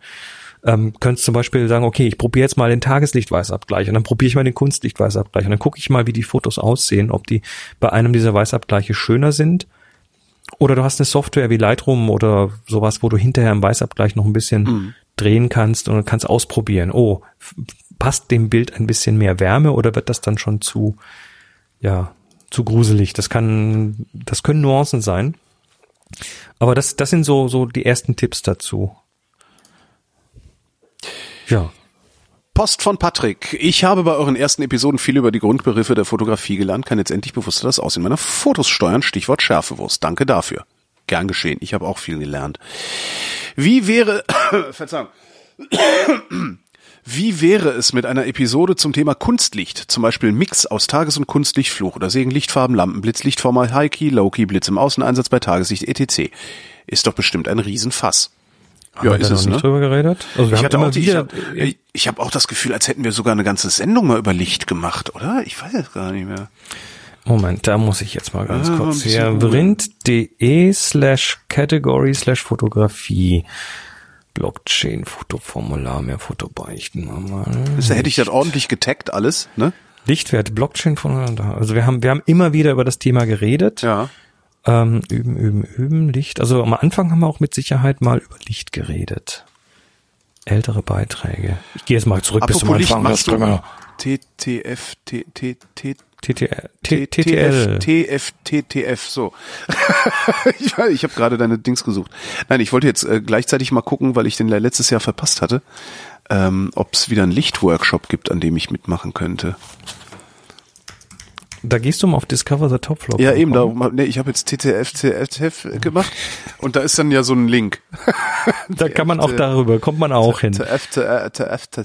Licht, Lichtworkshop gibt's, Im ähm, Juli in äh, Villa. Im. Juli hier in der Villa gibt's, äh, also Hannover, gibt's tatsächlich im Juli noch mal einen und da sind auch tatsächlich noch so, äh, so drei, vier Plätze frei aktuell. Also Arbeiten mit Licht ist, ja, ist zentral. Ähm, wir haben äh, eine Photoneneimerchen-Folge gemacht, wo wir tatsächlich mal über Licht und Histogramm und Graukarten und so weiter geredet haben. Ähm, das war die Folge Vrind 259. Aber ich weiß nicht, ob die so umfassend tatsächlich jetzt Tja. nur mit dem Thema Licht. Photoneneimerchen Abgehen. klingt eher, als hätten wir da über Sensoren geredet. Ja, wir haben auch über Technik geredet, Ah, okay. ja. Ähm, Tja. Blitzen, Folge Vrind 368, eine ganze Folge über das Thema Blitzen. Also auch da ist das Thema Licht eigentlich schon ganz gut drin. Ähm, Tja, jetzt müsste Patrick mal gucken, wie viel, wie viel er davon überhaupt schon gehört hat, ne? Ah.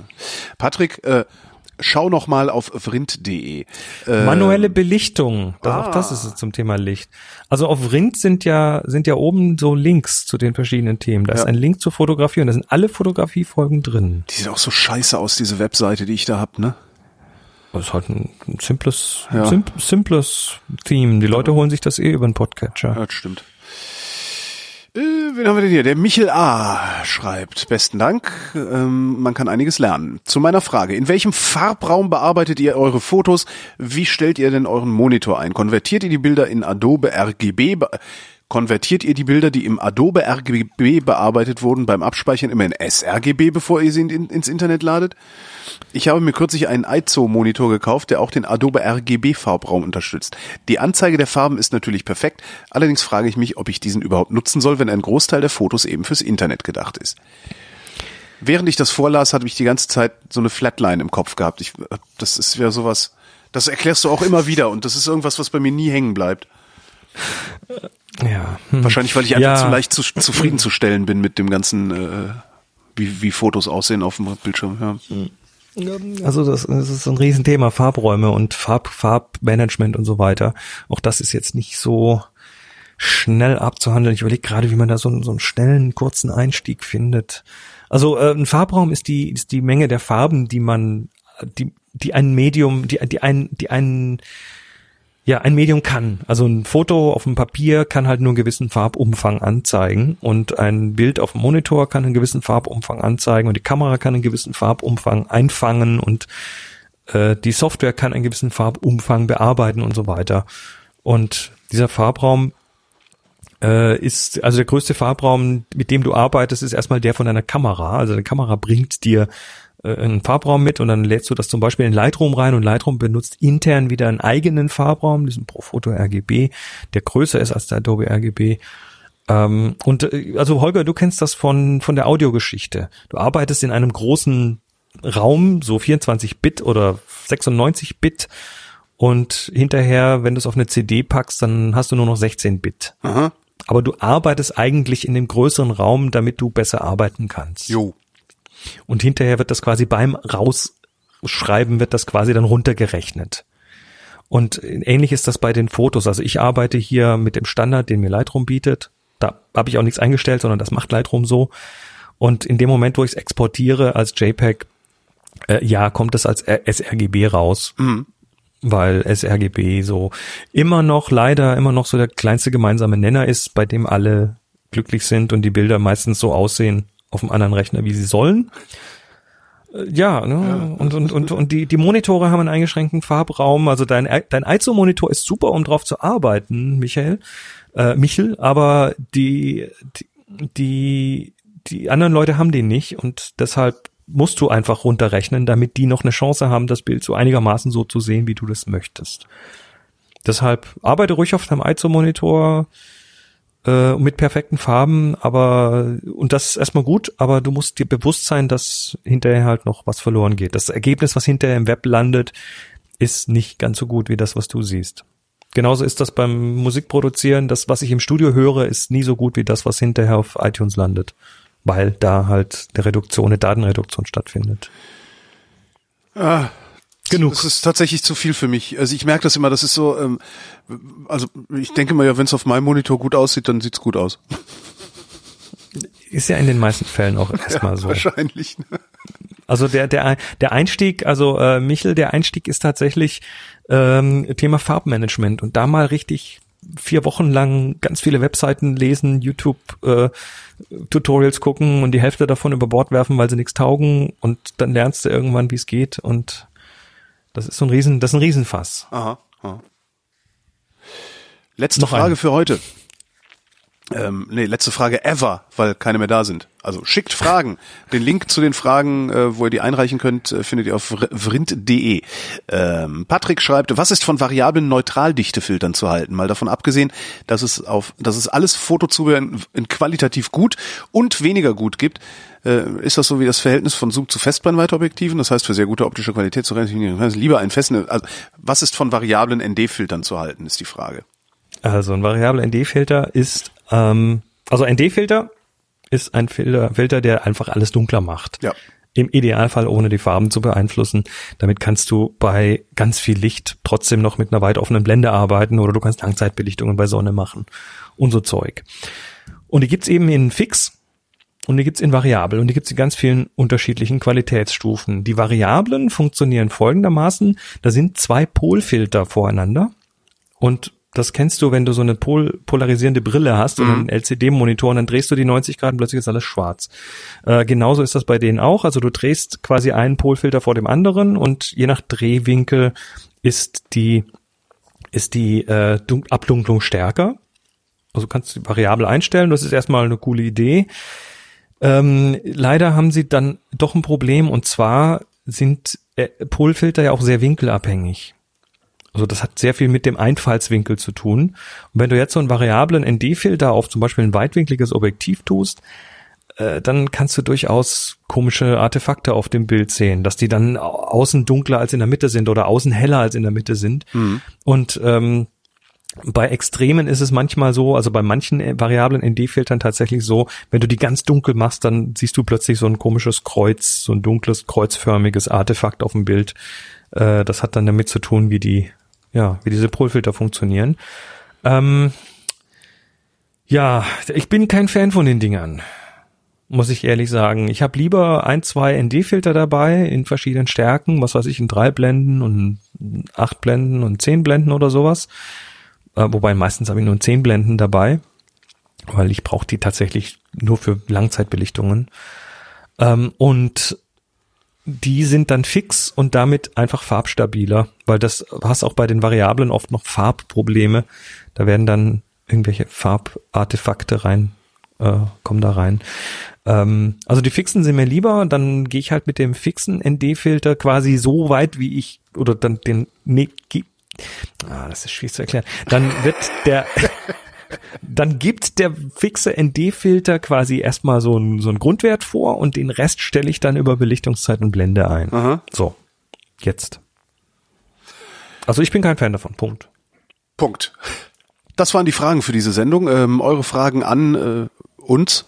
Wie gesagt, äh, den Link gibt's auf äh, vrind.de auf der Seite zum Podcast. Und äh, jetzt haben wir noch die Bilderschau offen. Äh, ganz schön lange Sendung heute, ne? Ein Tja. Gesangsverein. Hast du denn noch Zeit? Ja, ja, ich habe noch Zeit. Gut, Also langsam mal was essen. Mir wird ein bisschen flau, aber drei, drei Bilder schaffen wir noch. drei Bilder schaffen wir gerade so. Von Robert, Fabian und Ralf. Äh, diese Bilder sind ähm, ja alle drei. Äh, Hast, hast du die sich wieder unter ein Motto gestellt, das ich rausfinden muss, oder ist es diesmal? Nein, habe ich okay. nicht diesmal. Ich bin, ich bin diesmal ganz, äh, ganz, nee, nee, habe ich nicht. Also äh, das erste ist tatsächlich so ein, so ein, so ein ja, ich würde mal fast so, so ein Streetartiges Foto. Das ist fast Von ein Robert? Schnappschuss, ne? Also das ist so.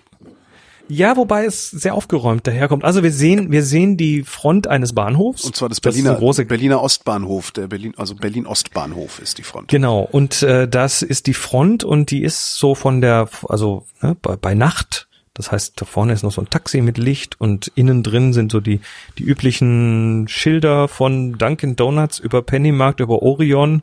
Rewe, Hast du so genau. Rewe, Rossmann, so die üblichen Schilder, das äh, Licht innen, da sind ein paar Personen unterwegs. Das Ganze ist sehr schön frontal komponiert, das heißt, du hast äh, die, die, die, die, die Streben in den Fenstern sind einfach schön an den Bildrändern ausgerichtet. Das ist also so rechteckig, das ist nicht schräg, das Mhm. Ist schon so auch, er steht auch ein bisschen gemacht. erhöht. Das kann man da übrigens auch. Also ich weiß Ah, nicht, ob alles es absichtlich gemacht hat, aber es gibt da äh, verschiedene Möglichkeiten, in verschiedene Höhen zu klettern, sogar äh, Mhm. vor diesem Gebäude. Ja. Aber der Gag an dem Bild ist natürlich oben der Schriftzug, da wo eigentlich einfach Berlin Ost Bahnhof wahrscheinlich steht oder Berlin Ost, äh, weil das T ausgefallen ist. Und dann steht Genau. da halt Berlin OS. Jo. Und das fand ich lustig, weil Berlin das auch seems ganz to run with a unique operating system steht unten. Genau, mit Berlin OS. Und äh, das ist auch tatsächlich so beabsichtigt auf dem Bild, weil er hat dann äh, das, die Abstände rechts und links zu dem Berlin und zu dem OS äh, quasi sind gleich groß. Das Ja. heißt, er hat das so mittig komponiert, dass das T da schon gar nicht mehr hingehört. Und deshalb funktioniert das gut, weil einfach klar ist, nö, das ist Berlin OS. Ja. Finde ich schön. Ja, hat was. Ja, es ist, das, das ist, also eigentlich ist es ein klassischer Schnappschuss. Ne?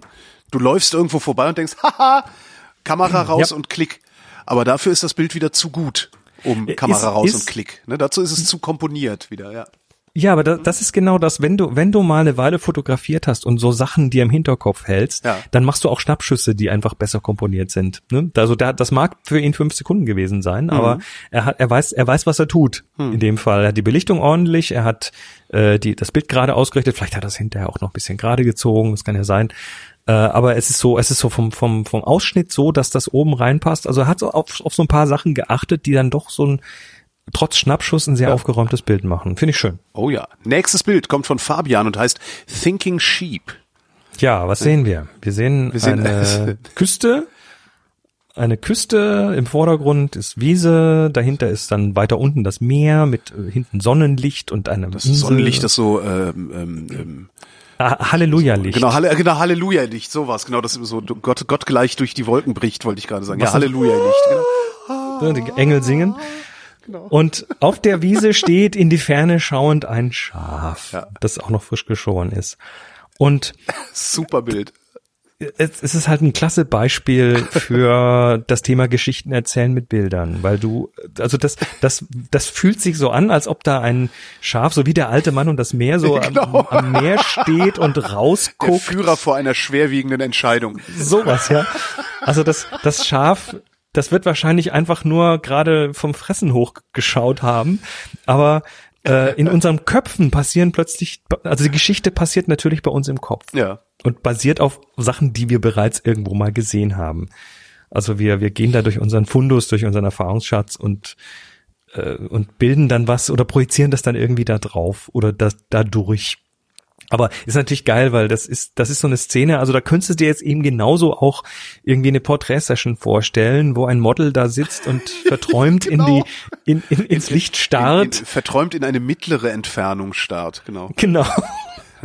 Ganz genau. Und das ist eben jetzt mit dem Schaf irgendwie, das ist, das, ich finde das sehr humorvoll, ich finde das sehr schön. Das, weil es eben diese, weil es eben in mir so eine Geschichte auslöst. Vielleicht löst das bei anderen Leuten was ganz anderes aus, aber für mir funktioniert das ganz doch, gut. und jetzt guck mal in so eine mittlere Entfernung. Herrlich, dass ich das nochmal hören, nee, sagen durfte.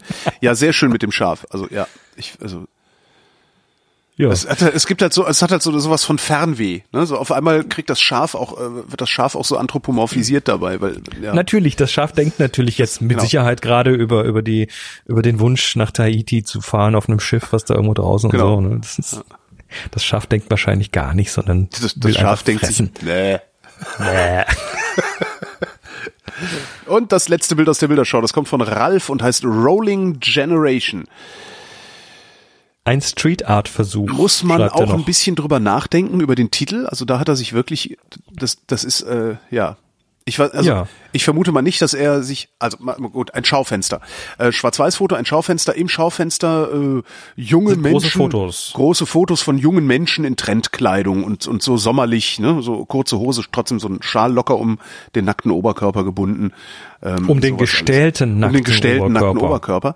Oberkörper. Ähm, das ist der Hintergrund. Im Vordergrund läuft vorbei ein ja doch älteres Ehepaar, ich würde mal sagen so Ende 60, Anfang 70, beide mit dem Hacken Porsche in der Hand. Die laufen so von rechts, links ins Also Bild so ein- rein gerade. So ein Roll Rollwägelchen, Ja. wo die Einkäufe Genau, so drin ein sind. Einkaufs. äh, Mit, ja. mit Schirm und so dran festgemacht. Stimmt, mit Schirm dran festgemacht. Ähm, Finde ich ein gutes Bild. Vor allen Dingen auch, auch mit dem Titel zusammen, weil Rolling Generation, ne, das ist sowohl im Hintergrund auf dem Foto ist die Rolling Generation, because they roll around the world. Ja? Also die, ne, sich ständig, ständig in Bewegung, die jungen, dynamischen Menschen. Und davor halt die ähm, ihren Hacken Porsche da reinrollen. Ich finde das total klasse. Also insbesondere im Zusammenhang mit dem Titel des Bildes. Das ist auch ein klasse, also das ist, das ist auch klasse von der Ausführung. Also das ist ein Schwarz-Weiß-Bild. Ja, ich hätte es allerdings Ähm, ein bisschen gekippt noch. Das kippt ein bisschen nach rechts. Ja, es ist, kann man noch ein bisschen gerade machen und so. Das kriegt man noch. Das geht schon irgendwie. Und das passt Ähm, sehr gut zu der Frage vorhin, wie, wie benennt ihr eigentlich eure Fotos? Weil ich bezweifle, dass sich da Ralf da hingestellt hat und sich gedacht hat, oh, da im Hintergrund, das ist ja eine Rolling Generation, jetzt stelle ich mich mal so lange hier hin, bis hier noch eine Rolling Generation vorbeikommt und die fotografiere ich dann. Sondern ich vermute mal, er hat das Bild gemacht und hinterher festgestellt, ach guck, Ist Rolling Generation ein, ein echter Begriff? zumindest ich würde den... Also ich google den gerade und da kommt kein Wikipedia-Eintrag. Also gibt's das auch nicht. Ach, nee, also Ist ich, ist ich, ich finde so dieses, ja, Nee, passt aber. Also du, du, das macht tatsächlich nachdenklich. Also er hat das natürlich umgesetzt, indem er sich da vor dieses Schaufenster gestellt hat. Da sind diese großen Menschen drin, also die sind auch tatsächlich überlebensgroß da hinten. ja. Und ähm, vorne dann gewartet hat, bis jemand da reinläuft, der dazu passt oder eben einen Kontrast bildet. Die Farbe, also von der Helligkeit ist es auch ganz cool, weil das Schaufenster im Schatten ist und die Menschen vorne in der Sonne sind, die dann damit einfach noch ein bisschen klarer rauskommen. Und ja, das ist, glaube ich, so, ein, so, ein, so, ein, so eine Mischung zwischen, ich habe da mal zehn Minuten gestanden, bis, äh, oh, das war jetzt aber ein Glückstreffer, weil da ist plötzlich ein Kontrast da. Ja. Also ein inhaltlicher Kontrast. Und das ist gut. Auch, auch ein Helligkeitskontrast. Also, Und der Angstgegner Scheibe. ja, ist es tatsächlich so? Für mich ist immer so, wenn ich denke, oh cool, und dann stehe ich dann, ich sehe mich immer sofort selbst in der Scheibe stehen und kann dann das Foto nicht mehr befreit machen. Das kriege ich immer nicht hin. Ah, okay. Wobei Ähm, er könnte sogar, wo steht er denn? Hat er gewartet, bis der Mann ihn in der Scheibe überdeckt? Kann das sein? Davon gehe ich jetzt aus, weil das sieht aus, als ob der dahinter stehen müsste, so von der Geometrie her. Ja, von, von der Reflexion von ihr und so, du, du siehst die Frau, äh, Ja. siehst du noch in der, nee, Moment, stimmt nicht, du siehst den Mann in der Reflexion. Na, die Frau auch. Oder die warte, Frau, warte mal. nee, die Frau eben nicht. Das, was du da Ach siehst nee, da, auf ja, dem, stimmt, das ist der Mann. Das ist ja. der Mann, schau dir die Das heißt, Haare er steht hinter der Frau sozusagen. Er steht da, wo die Reflexion, also die Frau verdeckt seine Reflexion, ja. Das ist so. Ähm, ja, gut, nee, also gut. ein geiles Bild und das Thema Umgang mit Fenstern und Scheiben und Reflexion, das machen wir mal in einer anderen Sendung. Hatten wir das nicht auch schon? Ich weiß es nicht. Kann kann man nie, man, man kann es ja nicht oft genug machen. Kann man nie genug haben von Reflexionen. So, und jetzt gehen wir aber wirklich nach Hause. Ja, Ähm, das war die Fotografie für diesen Monat. Vielen Dank, Chris. gern doch. Und euch danken wir für die Aufmerksamkeit. Äh, Punkt. Ich wollte gerade sagen, und verweisen auf den, denn da läuft eine passende Ausgabe, eine Stunde History auf DLF Nova. Links- Aber Links, ja. Links in den Shownotes zu den Fragen, da könnt ihr Fragen abgeben und Bilderschau, könnt ihr auch Bilder einreichen. Brauchen können wir beides. brauchen können wir beides und haben wollen wir es sowieso. Jetzt aber. Tschüss. Tschüss.